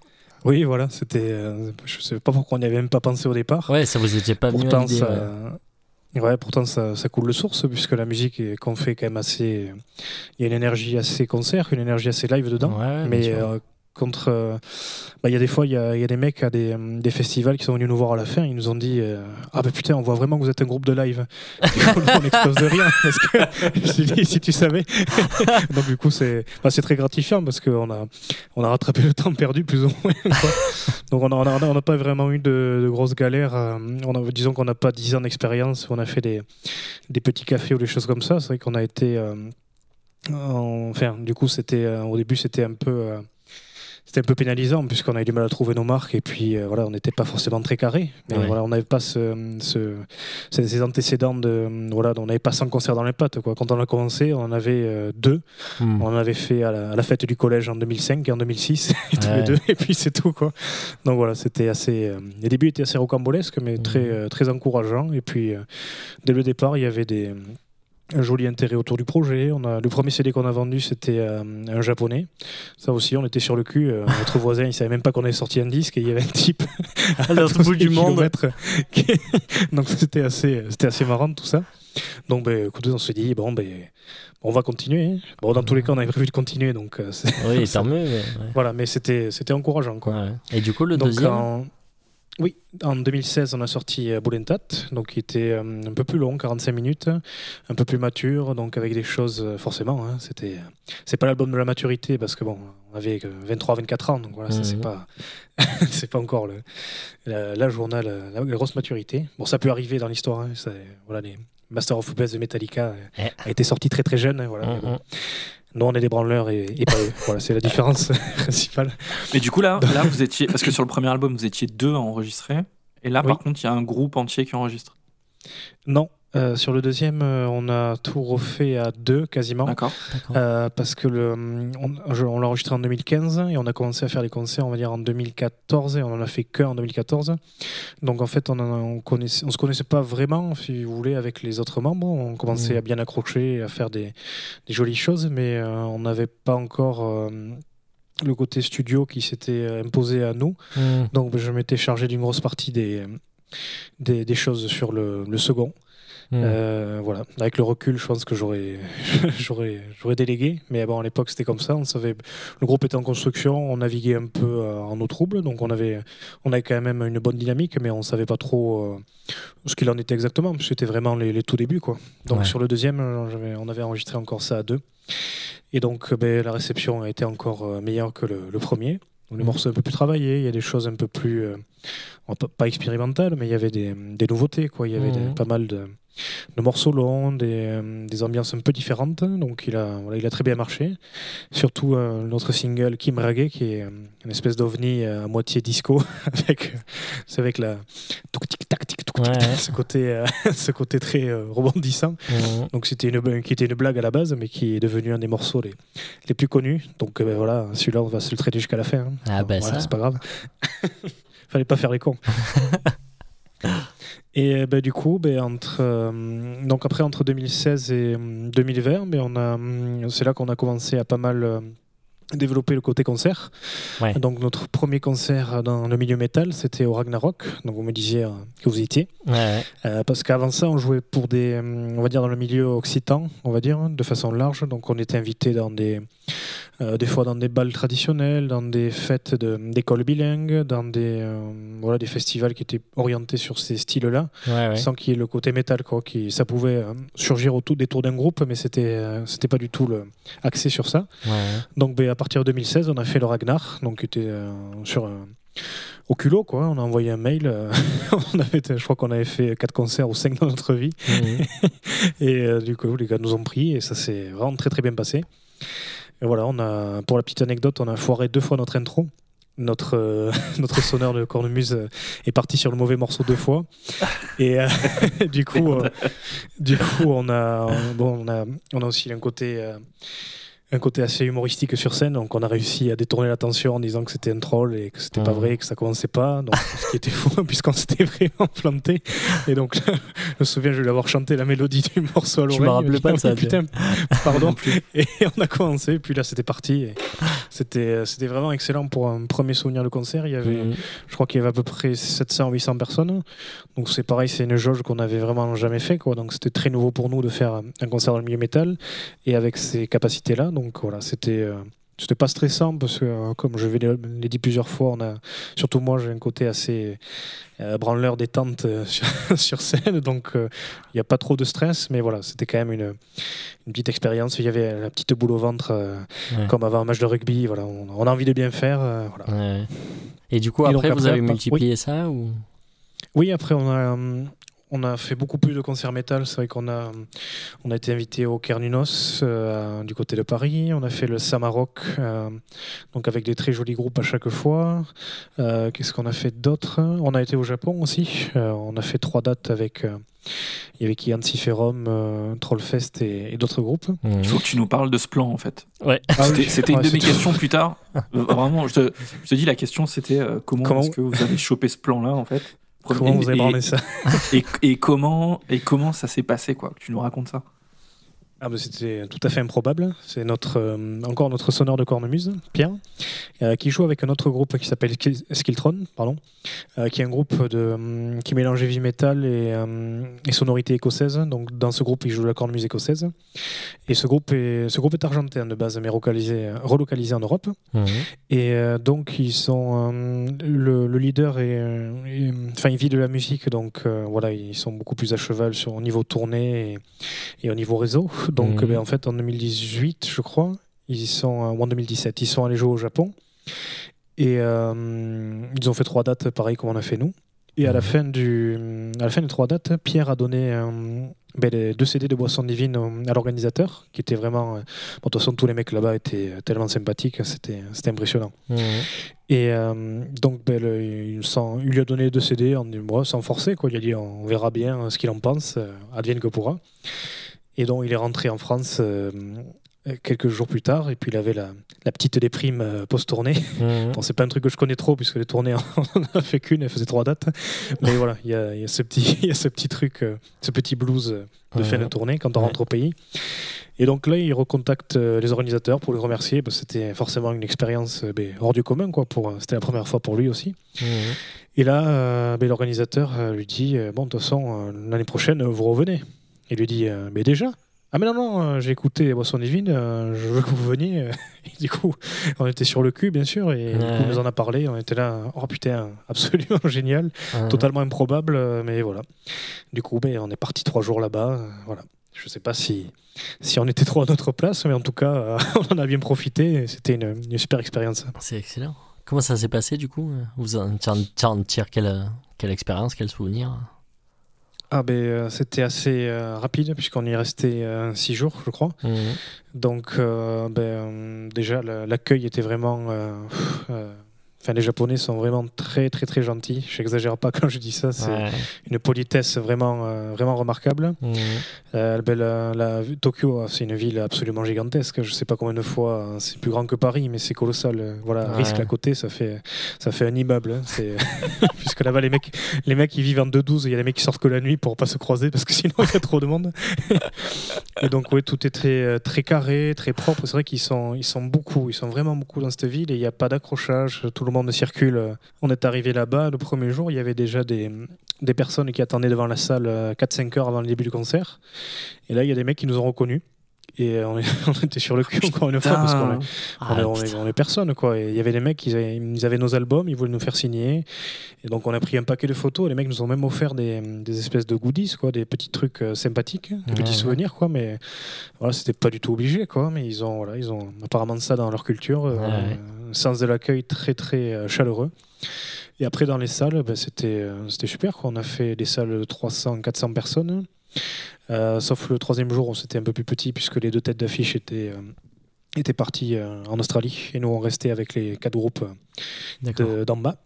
Mais voilà, c'est vraiment, une, vraiment une super expérience. Le seul truc que je regrette, c'est d'avoir pas plus eu de temps pour visiter. Ouais. Euh, surtout, moi j'aurais aimé visiter le, le côté rural parce que bon, les, la ville, c'est sûr, c'est des paysans, mais après il y a le côté euh, publicité permanente. Il y a des, des écrans absolument énormes partout. Ouais, ouais. Euh, voilà, c'est ce côté-là, moi, a tendance à me, me rebuter. Mais bon, après, tu fais pas la fine bouche quand, quand tu as l'occasion d'aller au Japon Ouais. quasiment gratuitement. voilà, tu vas pas, tu vas pas commencer à, à regarder ce genre de détails. Mais oui, c'est Ouais. vrai que j'aurais aimé voir le, le côté rural. Mais bon, j'espère qu'on pourra y retourner un jour. On avait, on était plutôt moins pour parler avant le, le Covid, mais bon, forcément, ça, ça redistribue les cartes. Donc voilà, il va falloir restructurer tout ça et puis. euh, on verra Mhm. bien euh, d'ici quelques années, mais ce serait super qu'on puisse y retourner, oui. Yes. Vous avez d'autres touches un peu à l'étranger? Vous a- On vous a déjà sollicité un peu ailleurs? On, on a joué en Belgique. Donc après c'est la Wallonie, donc je sais pas si c'est vraiment l'étranger. Euh, S'il y a des Belges qui nous écoutent. Salut les Belges.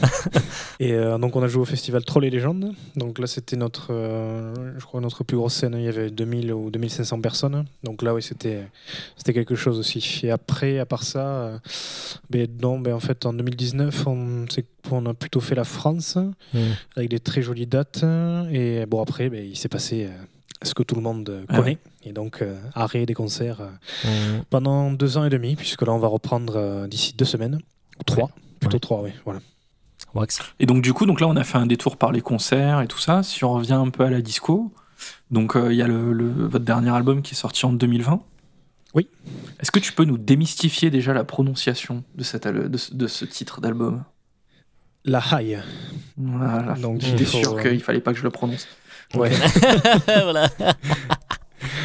Donc le, il faut faire le H aspiré au début. Ça, c'est quelque chose que les locuteurs du français ont du mal à faire. Ouais, ouais. Après, le LH, ça fait ye. Et le A final, ça se prononce plutôt entre le O et le E. Voilà, c'est vrai que c'est le mot est très court, mais il y a beaucoup de pièges. Ouais. Il y a pas mal de pièges pour, euh, pour tout un chacun qui ne parle pas gascon. Euh, et donc, du coup, est-ce que tu peux nous parler un peu de l'enregistrement de cet album? Est-ce que ça s'est fait justement, euh, justement? Parce que du coup, il était prêt euh, pendant le Covid, c'est ça en fait. Il a été enregistré juste avant en fait. Euh, oui, c'est ça, on a enregistré ça en 2019. Euh, donc là, on a, hum, on a fait quand même les choses de façon beaucoup plus professionnelle. Euh, donc on s'est beaucoup appuyé sur Patrick Guiraud, notre mixeur. Donc on a, pour la première fois, on est allé dans un vrai studio pour la batterie, histoire d'avoir un vrai son euh, naturel, euh, d'avoir la- de la vraie frappe du batteur. Mhm. Donc il était là pour nous superviser pendant une semaine, donc ça aussi c'était une, une grosse première. Euh, après, ben, j'ai fait pas mal de choses chez lui. J'ai fait la basse, donc je suis allé chez lui. Voilà, ouais. il m'a fait modifier pas mal de choses sur cet album. Il a vraiment eu le rôle de producteur Ouais. Euh, parce que ah ben, avant il recevait mes pistes et il faisait avec quoi. Il devait mixer euh, donc avec toutes les avec tous les défauts et les, les conneries que je pouvais faire. Mhm. Et pour celui-là, voilà, il m'a fait beaucoup simplifier la basse pour que ça hum, pour qu'elle entre en résonance avec la caisse, ce genre de choses qui est Mhm. beaucoup plus d'espace pour les polyphonies, de, beaucoup de choses euh, qu'en fait j'avais pas trop idée que. Enfin pour moi, quand on met plus, c'est forcément mieux. Mais bon, des fois, euh, il faut laisser un peu respirer, parce que c'est vrai que notre musique, bien qu'elle soit pas technique, elle est quand même assez chargée en instruments et en voix. Donc des fois, pour souligner un élément, il vaut mieux euh, en faire taire un autre, hein, histoire d'avoir un meilleur équilibre. Mhm. Après les guitares, je les fais réamper. Donc c'est-à-dire qu'en fait, chez moi, j'enregistre un signal direct avec un simulateur d'ampli. Ouais, ouais. Et je lui envoie ce signal direct et lui il le passe dans un vrai ampli avec un vrai micro, une vraie cabine. Mhm. Voilà, donc il a, il a pas mal d'ampli chez lui, donc ça aussi c'était euh, un gros plus. Euh, Je suis aussi allé faire le chant chez lui, euh, voilà le chant principal et pas mal de chœurs. Donc là aussi c'était euh, parce qu'avant je m'enregistrais tout seul et Mhm. c'est vrai que j'avais tendance à Là, on a fait tout en une semaine, donc il y avait quand même une bonne homogénéité des prises, Mhm. surtout au niveau des placements, voilà, parce que quand je fais ça tout seul, ben, il faut que je fasse l'aller-retour entre l'ordi et le micro. Mhm. Euh, je peux me Mhm. déplacer d'une prise à l'autre, donc forcément le rendu sera pas le même. Et il y a beaucoup plus de travail de post-production en équalisation.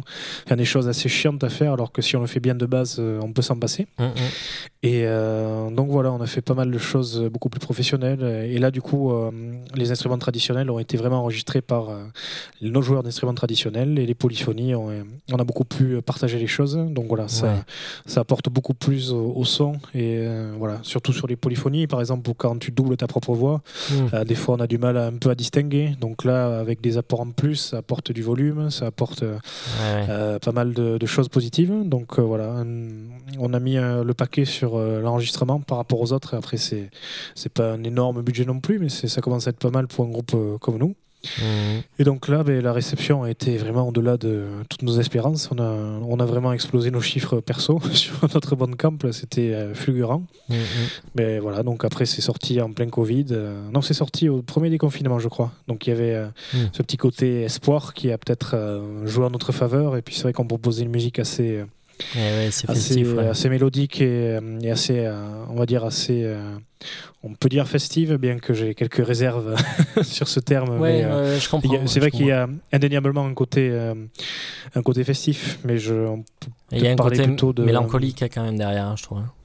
Oui, oui, il y a des choses assez épiques, des, des choses Mhm. mélancoliques, mais il y a un côté très entraînant. Ça, c'est sûr et certain, on ne peut pas le, le renier. Donc, euh, ben voilà, le- ça a été un peu la- l'album de la maturité, euh, pour rester dans le cliché, puisque c'est le troisième aussi. Ouais.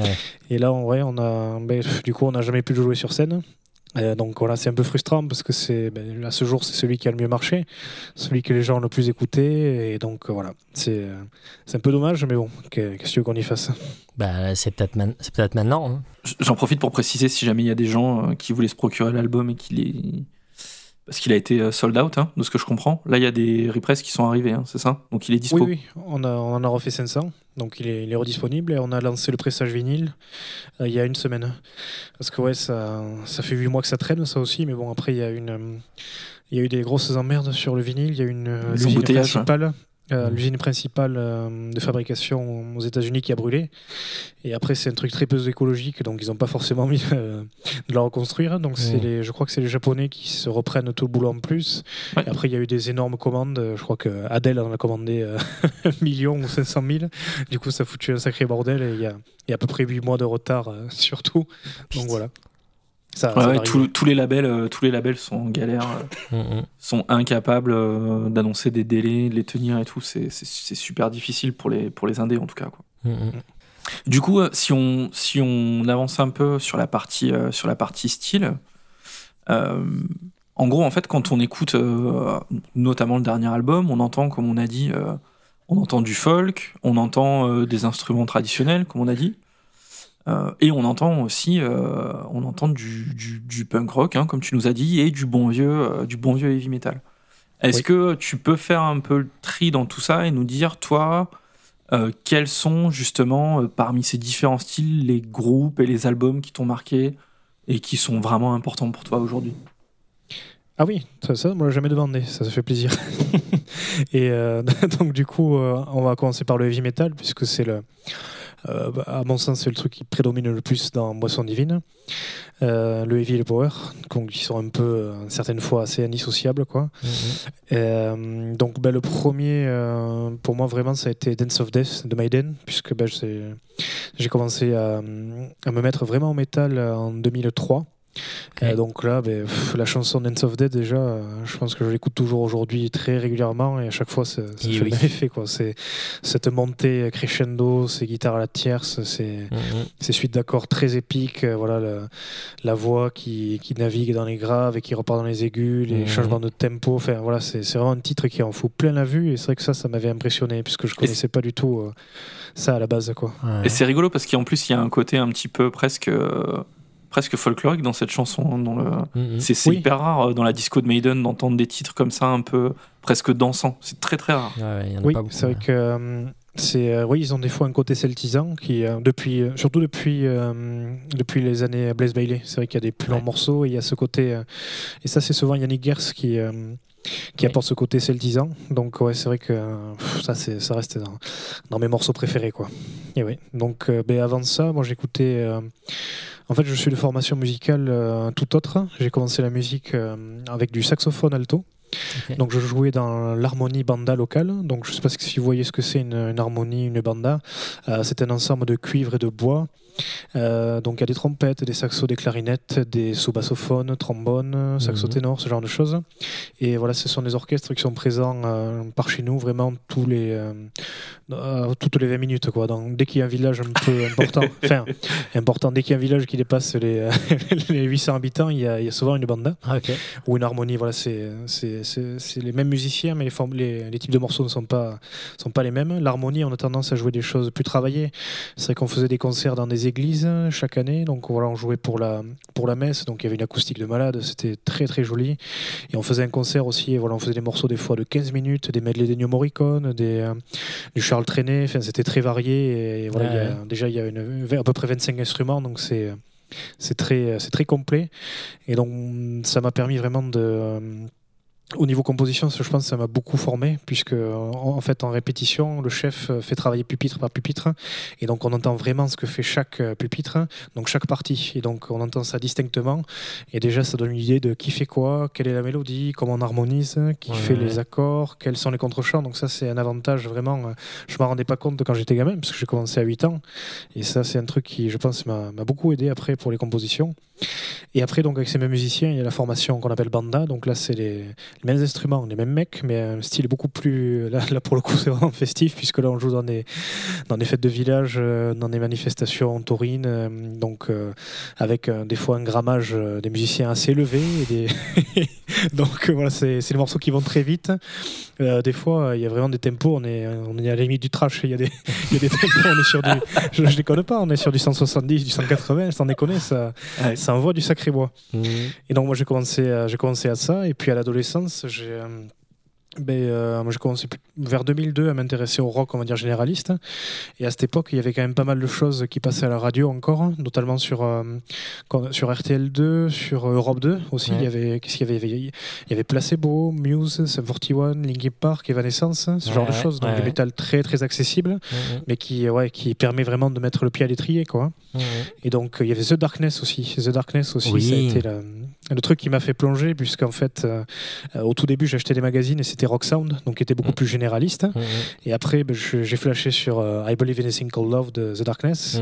Ils étaient en couverture de Rock Hard, et puis là, j'ai commencé à acheter Rock Hard, et puis là, j'ai découvert, j'ai découvert un univers euh, beaucoup, plus, euh, beaucoup plus riche et beaucoup plus violent, surtout. Ouais. Donc voilà, voilà j'ai commencé avec des trucs très, euh, très en vogue à l'époque. Et voilà, je trouve que c'est dommage qu'il y, ait, ait plus ce genre de choses à la radio aujourd'hui. C'est vrai que euh, c'est très commercial, mais on peut. Après, c'est des débats des fois de, de cours de récré. Voilà, on s'en fout que ce soit commercial. Si c'est bien, c'est bien. Voilà, il n'y a pas à tergiverser. Voilà, si c'est pas putassier, euh, ça passe. Carrément. Mais ce genre de choses, ça, ça aide à vraiment convertir les gens. Et c'est dommage qu'aujourd'hui, euh, l'offre musicale, enfin pour ce qui est de la France du moins, ce soit vraiment euh, rabougri. Quoi. Il n'y a plus euh, ce genre de choses. Aujourd'hui, on entend encore les classiques, on entend Still Loving You sur RTL2, Mhm. mais ces connards, à chaque fois, ils coupent le solo en deux. c'est Ah putain, Ah, merci, on est. Ah, d'accord. c'est vrai. Radio Edit. Ouais, c'est ça, euh, putain, hein. sans déconner, le, le format 3.30, c'est un cancer. Quoi. Ouais. C'est vrai, sur des morceaux de 6 minutes, c'est un sacrilège. Quoi. Mm, Et mm. paradoxalement, il y a encore Bohemian Rhapsody qui passe à la radio en entier. Quoi. Ouais, c'est vrai. Bon, après, celui-là, il est très dur à couper. Il est, il difficile euh, à couper. ouais. Mais voilà, c'est possible, il y a des choses qui se font comme ça, et c'est vrai que ça. Quand tu mets du Queen dans une soirée où il n'y a pas de métalleux, c'est vrai que ça fout le, le feu terrible. Mhm. Et c'est dommage qu'on n'ait pas encore accès à ça dans les, dans les radios, on va dire, euh, beaucoup plus euh, écoutées. Quoi. Voilà, c'est vrai que même à l'époque, euh, Énergie passait des choses. euh, voilà, il pouvait passer du, je sais pas, du Good Charlotte ou du Sum 41 Énergie. hein. Maintenant, euh, tu- c'est pas la même. hein. Voilà. Donc je me faisais des petites compiles avec des cassettes. hein. J'avais un, combo euh, radio cassette euh, triple CD euh, vinyle. Et Putain, la chance la radio et, et dès la fin du jingle, j'enregistrais un pet, j'appuyais sur record et puis la, la fin de la chanson, mais je, je- j'arrêtais. Comme ça, je me faisais des petites compiles en direct. Et après, je savais jamais trop sur quoi j'allais tomber, donc c'était un peu laborieux des fois.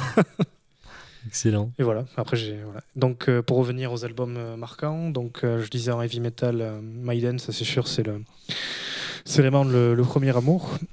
Après, en power metal, bon, qui est un peu dérivé depuis, mais Edguy et Avantasia. Ça, c'est vraiment Yes. pff, une grosse, grosse référence au niveau de, au niveau de la composition. Je pense que j'ai beaucoup, j'ai tiré beaucoup d'idées dans, dans les, les agencements des structures. Le, le truc d'avoir le quasi systématiquement le hum, mélodie, couplet, pré-refrain, refrain, mélodie, ce genre de choses. Voilà, Mhm. c'est Ça, c'est vraiment, euh, c'est vraiment intégré. Mm, mm. Euh, bon, après, en heavy metal, on peut en citer plein. hein. Judas Priest, Saxon, Accept, Accept beaucoup aussi. Euh, même les récents, hein, je trouve vraiment très bien. Mhm.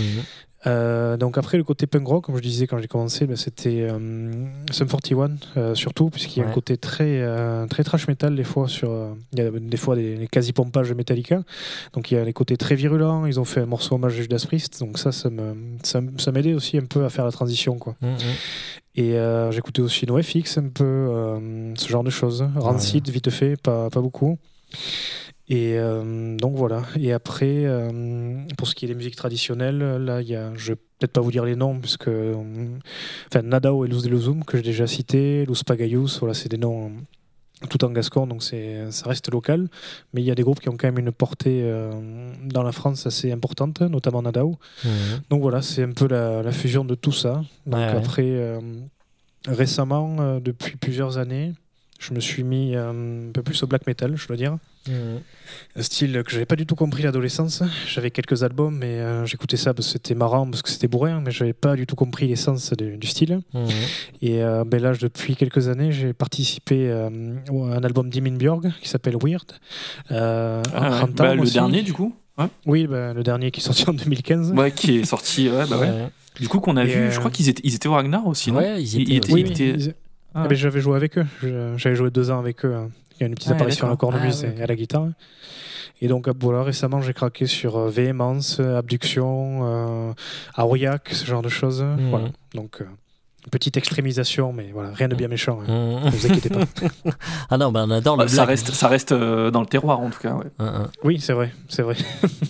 Ok, et du coup, bon, alors voilà, euh, la question est 10 000. Hein, euh, euh, quand on parle de folk metal, on pense tous à Magodeos, euh, à Corpiclani, euh, Eluvietti, tout ça.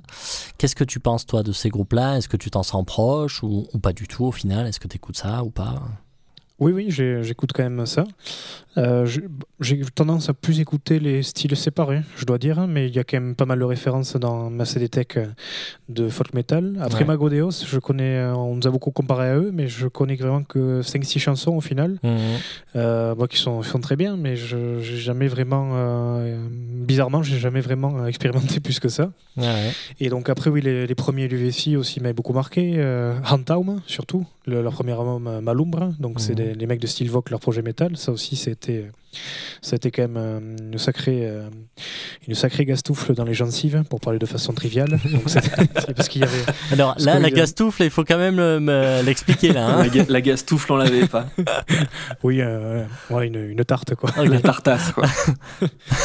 Et donc après, qu'est-ce qu'il y a de Corpiclanine J'ai jamais trop écouté. Euh, quelques chansons des premiers albums, mais après j'ai trouvé ça assez redondant au fil des années. Ouais. Après, bon, je, je suis ça de loin, donc il est possible que je passe à côté et que je me trompe. Mhm. Mais voilà. Après, il y a, il y a toute une vague euh, qui m'a qui m'a un peu gonflé. Il faut dire à un moment donné, euh, le folk metal était presque à la mode, euh, notamment à, à cause ou grâce aux séries Vikings, ce genre de choses. Ouais. Et en fait, on- au lieu d'aller vers quelque chose de, de plutôt terroir, de, où les identités locales sont mises en avant, on a dérivé euh, vers quelque chose, on va dire, de plus, euh, si on peut dire, euh, bof, mais après j'aime pas ce terme puisqu'on est tous... euh, Vers la boisson et tout ça, c'est plus voilà. ça le délire, en fait. Mhm. bah ouais, des mecs avec des costumes euh, Le Toys R Us, boire et tout euh, ça. voilà, des, des paroles débiles et des Ouais. pas, pas beaucoup de fond quoi, alors qu'il y a vraiment euh, il y a vraiment du il y a vraiment matière à faire. Et d'ailleurs, c'est pour ça que je me suis tourné vers le, le black folklorique, euh, le black pagan, on va dire, puisque là, il y a des albums comme Aurillac où par là, la démarche est vraiment euh, sincère et authentique. Il y a vraiment du fond. Ouais. Abduction, pareil aussi, la, Abduction, pardon, il faut le prononcer à la française, Mhm. euh, qui ont fait un concept album sur Jeanne d'Arc aussi. Là, c'est c'est la folie, quoi. Le, le niveau de recherche qu'il y a là-dedans, c'est Mhm. c'est vraiment, euh, c'est vraiment fantastique. Euh, Véhémence aussi, bon, qui, je disais, qui parle plutôt de, de thèmes imaginaires, mais pareil, il y, a- il y a beaucoup de cohérence dans ce qu'ils font. Mhm. Et voilà, donc j'ai plus tendance à me tourner vers ce côté-là. Bon, après, dans le folk metal, il y a, il y a quand même de, de très jolies choses aussi à côté. Il y a, il- voilà, il y a des, Il y a des groupes qui explorent leur, leur langage local. euh, voilà, c'est vrai que c'est dommage en fait de- des fois d'entendre des groupes catalans, par exemple, qui vont chanter en anglais, qui vont euh, qui vont parler de Vikings ou des trucs comme ça. Voilà, je trouve ça un peu dommage puisque bon, Mhm. après chacun chacun est libre de faire ce qu'il veut. Mais Mhm. euh, voilà, c'est vraiment rentrer dans un moule parce que ça marchait à l'époque et voilà, c'est c'est. Je pense qu'il y, y a mieux à faire, mais euh, voilà, c'est la mode est passée, ça s'est beaucoup calmé. Ouais. Donc là, le, le- on a fait pas mal le tri et il reste vraiment que, que les meilleurs. Donc c'est c'est très bien. Je nous inclus pas dedans, hein, bien sûr, hein, parce que nous, on, est, on est des branleurs, mais voilà. Je sais pas combien de fois je dis ça depuis le début de l'interview. Pardon. Euh, du coup, su- vu qu'on est sur, tes- sur tes influences, si tu peux, euh, voilà, alors là, tu, ça va être chaud, hein, mais si tu peux nous citer cinq albums que tu amènerais sur une île déserte, ça serait quoi? Euh, ben, euh, Dance of Death, je pense, Ouais. de Maiden.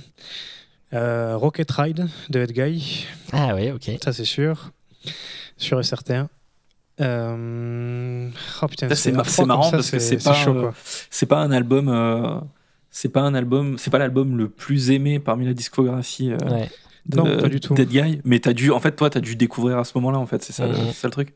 Oui, j'ai découvert à ce moment-là, mais surtout que le, hum, à l'époque, ils avaient un très bon équilibre entre euh, ben, le côté euh, power speed metal et le côté plus hard rock. Ouais. Et cet album est très très riche. Si on se penche sur, sur les arrangements, il y a une Mhm. grosse variété de sons. C'est vraiment très fignolé.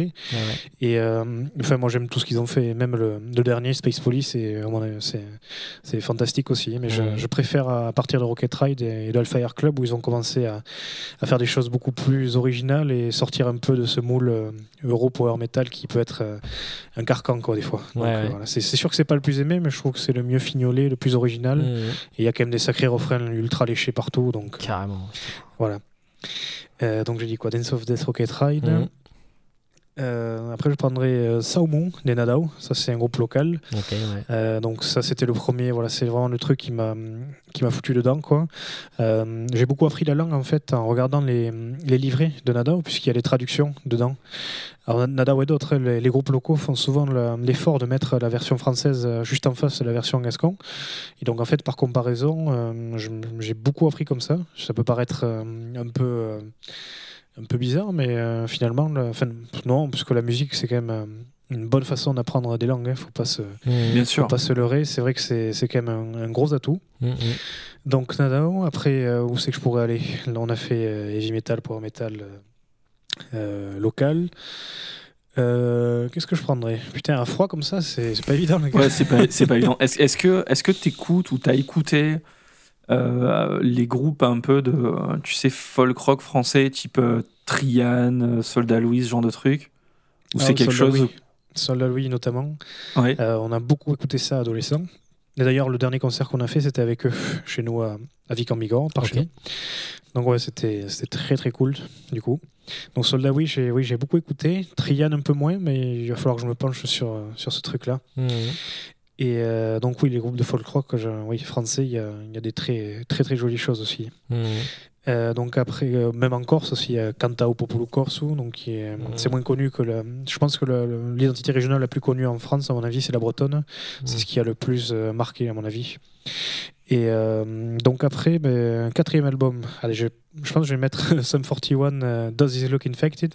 Parce que là aussi, euh, c'était un des premiers et grosse claque. euh, donc très juvénile, assez débile au niveau des paroles, mais voilà, pff, quelle énergie, quoi. Quelle énergie, 35 minutes.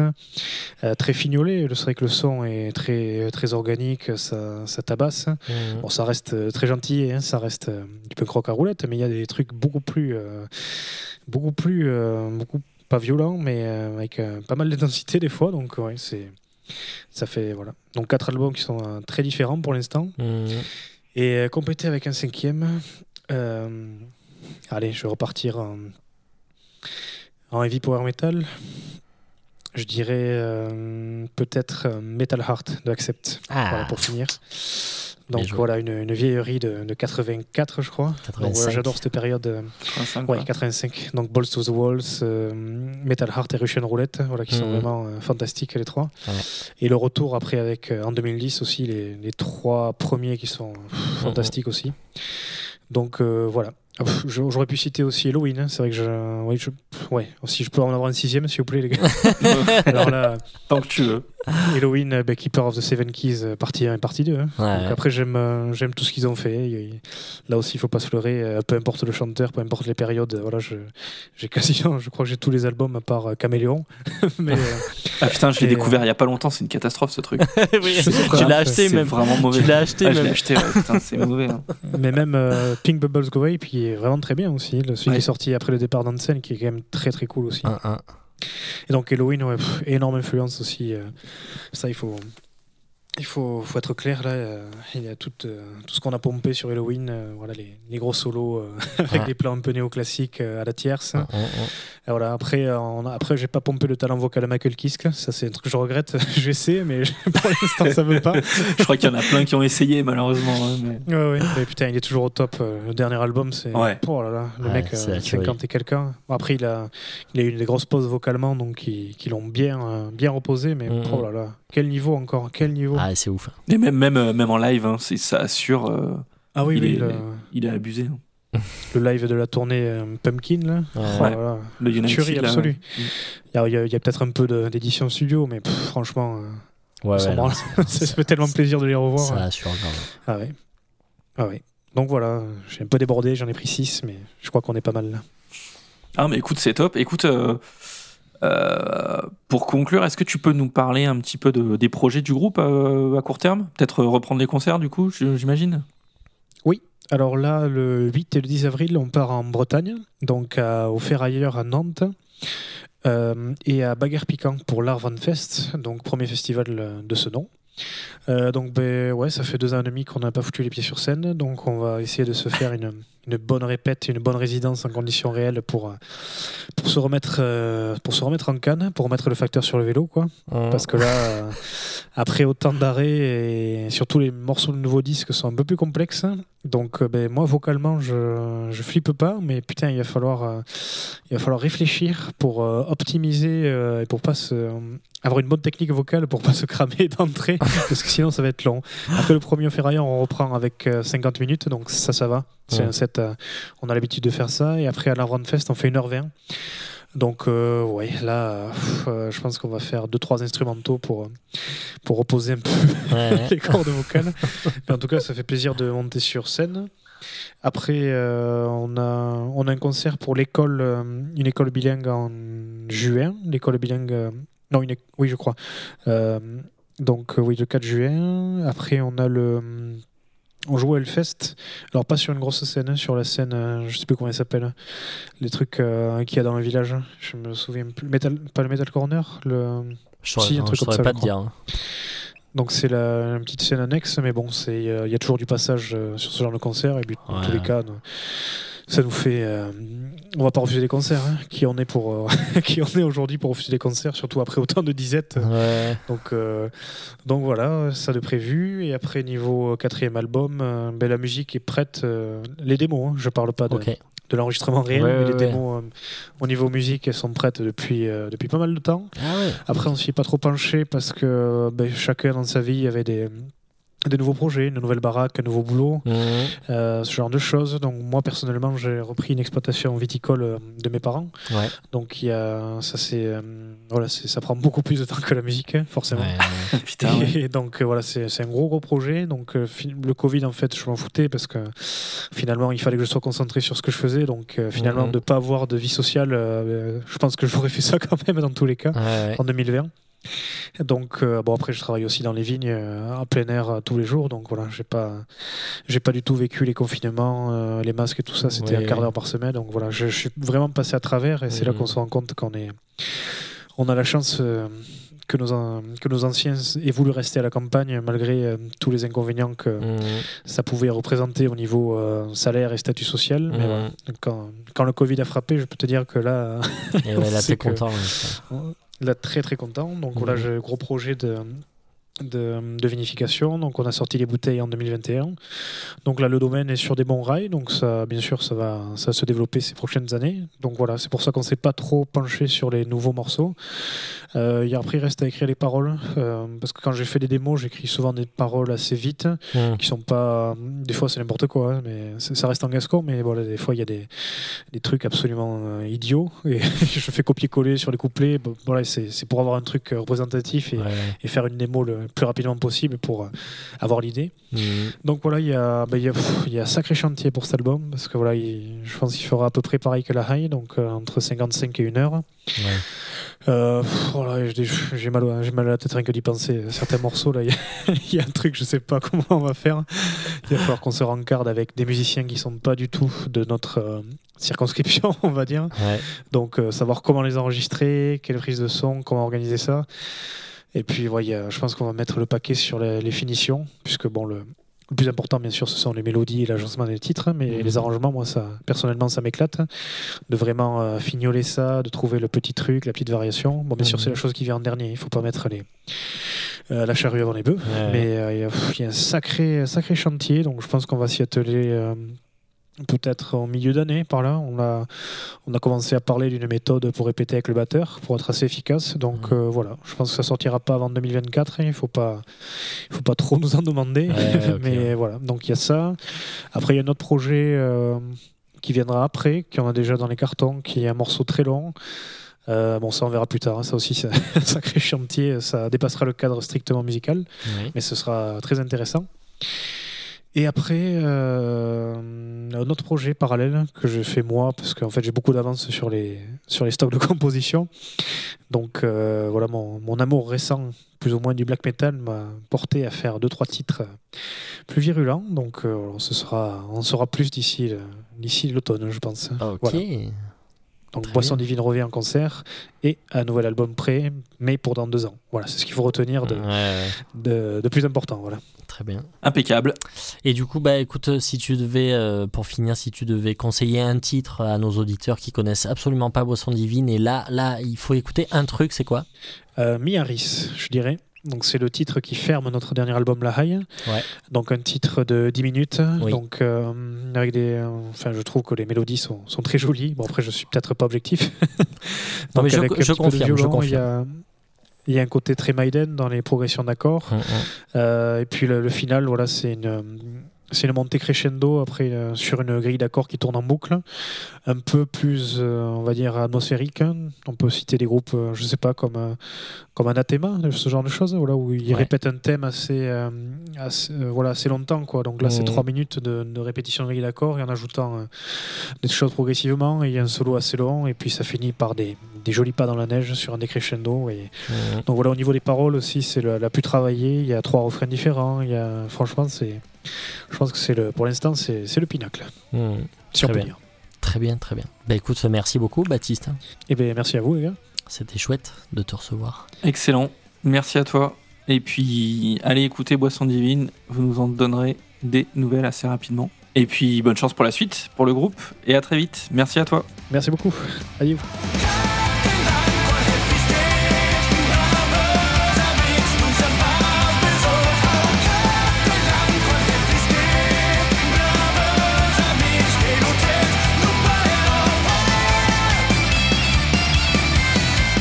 Voilà, retour euh, dans Blackout euh, euh, en, en studio, j'ai envie de dire, euh, pour, nous le, studios. le, le reste de l'émission. Voilà, donc c'était l'interview hein, avec, avec Baptiste de Boisson Divine. On a passé vraiment un super moment. Voilà, on passe, on passe maintenant à l'écoute du, du single. Alors euh, aujourd'hui, on s'est dit que on, on allait s'écouter le dernier single, le Def Leppard. Parce que Def Leppard euh, est en train de, de- de sortir un nouvel album du coup. Et, euh, et du coup, voilà, moi j'ai vu passer ça et puis je me suis dit que ça serait sympa d'écouter ça. Parce que je sais pas toi, Wax, mais alors moi, euh, Def Leppard, à part les albums des années 80, je ne connais rien. Je crois que je me suis arrêté à Adrenalize en 92, Et qui ben, était déjà pas terrible. Pareil. hein. Encore celui-là, je l'ai quasiment pas écouté. Donc, euh, celui d'avant. Ok. Celui d'avant, qui doit être Hysteria. Pyromania ou celui d'après Euh, Hysteria. Hysteria. Hysteria, ouais. Euh, ok, et du coup, euh, t'as rien écouté de ce qu'ils ont fait dans les années 90, 2000, euh, voilà. Tu... J'ai- si j'ai essayé d'écouter des trucs que j'avais trouvé vraiment. ils ont eu des passages pas terribles. Alors après, je leur en veux pas. hein. Mhm. Ah ouais, comme tous les à la groupes. fin hein, de des années façon. 90, euh, voilà, il y avait tous ces tous les groupes ont essayé des trucs.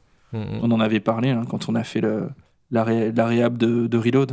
Ouais, ouais. Euh, les groupes ont essayé des trucs. Parfois c'était bien, parfois c'était pas bien. Là, moi, je trouve que ce qu'ils ont fait, euh, les années 90, début 2000, je trouve ça pas terrible. Voilà, je, je sais pas ce qu'on va entendre là. Je n'ai aucune idée. Ah ouais, non, mais moi, j'ai pas Vraiment. entendu une note et j'ai jamais entendu la moindre note de ce qu'ils ont fait dans les années 90 et 2000. Donc, euh, c'est simple. Moi, le, le- Eh ben, le seul souvenir que j'ai de. Le, le souvenir le plus récent que j'ai de Def Leppard, c'est 92 Adrenalize. Donc euh, là, on y va à l'inconnu, quoi. Allez, c'est parti.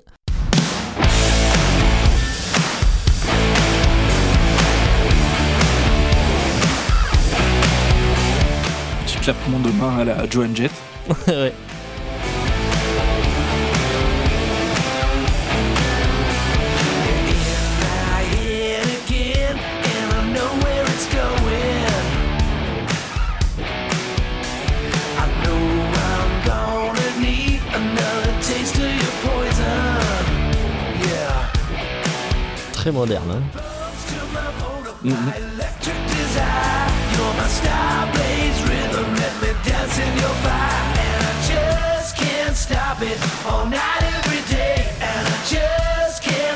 It. And I love Bon, je suis devant la vidéo, euh, il a pas très bien vieilli.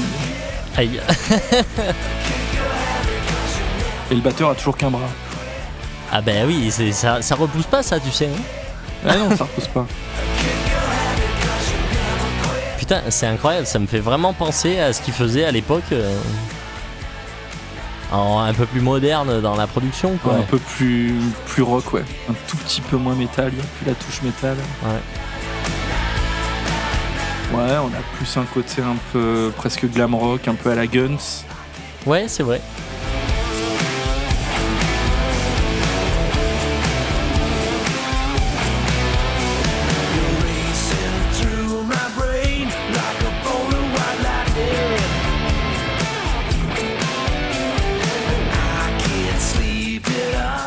C'est sympa, moi j'aime bien. Est-ce que tu arrives à faire un album avec ça Ouais, c'est ça.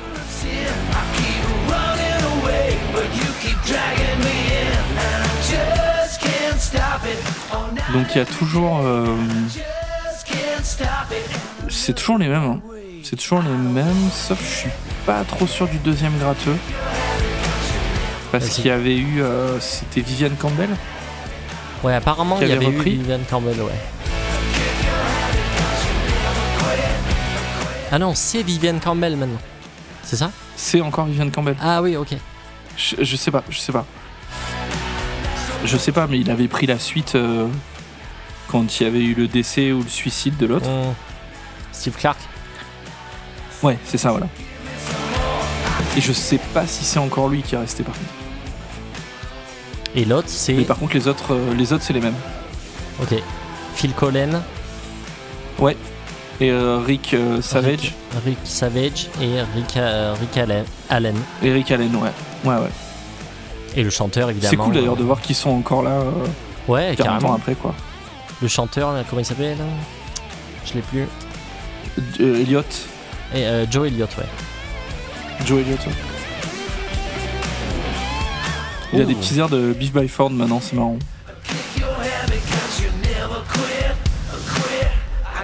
Petit passage à Def Leppard. Ça fait très, ouais, ça fait très euh, production de Mutt Lange. Celui Ouais, qui produisait. effet reverse euh, sur la caisse claire.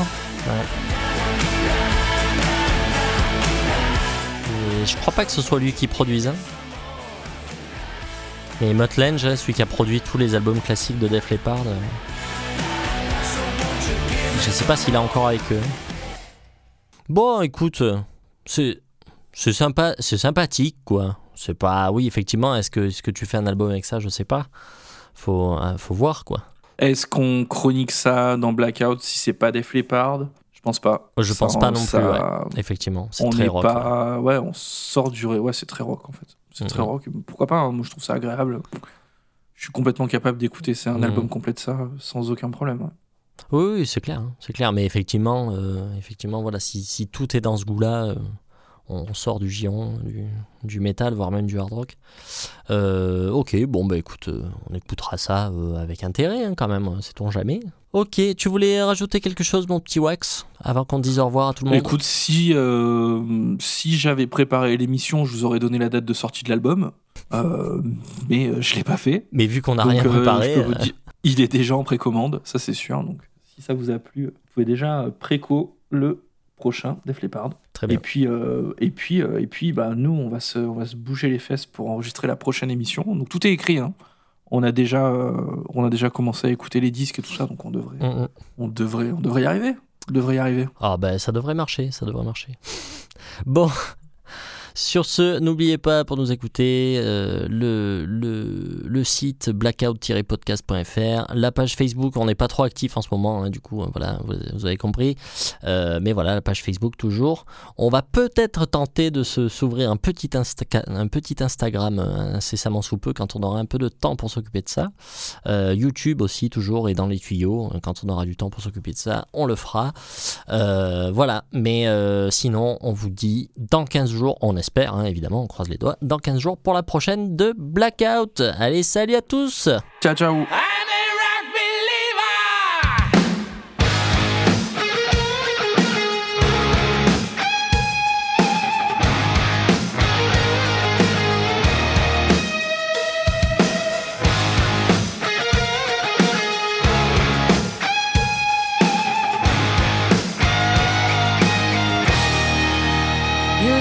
To crawl until you walk. You make a scream and learn to talk. You discover life on every day. From the first day you were born, you walk the lifeline of your own. And if you always keep the faith, no one can take your dreams away. In the ruins of their souls, you saw the beauty of it all. Simply a generation change. Our fathers came with steel, but we came back to make you feel our love in every song we play.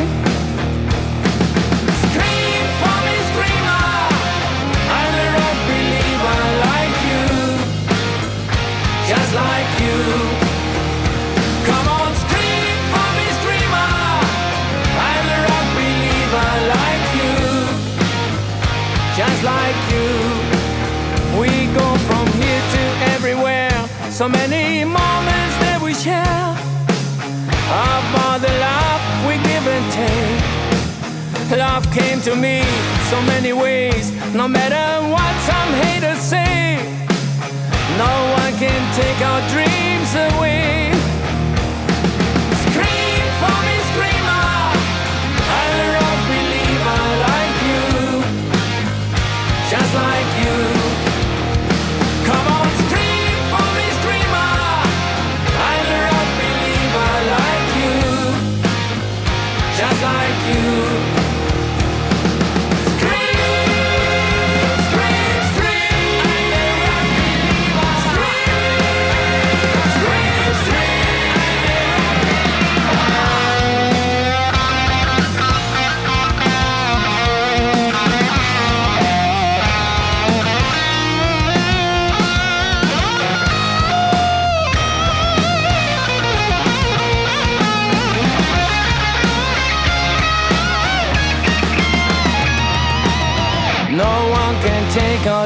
away.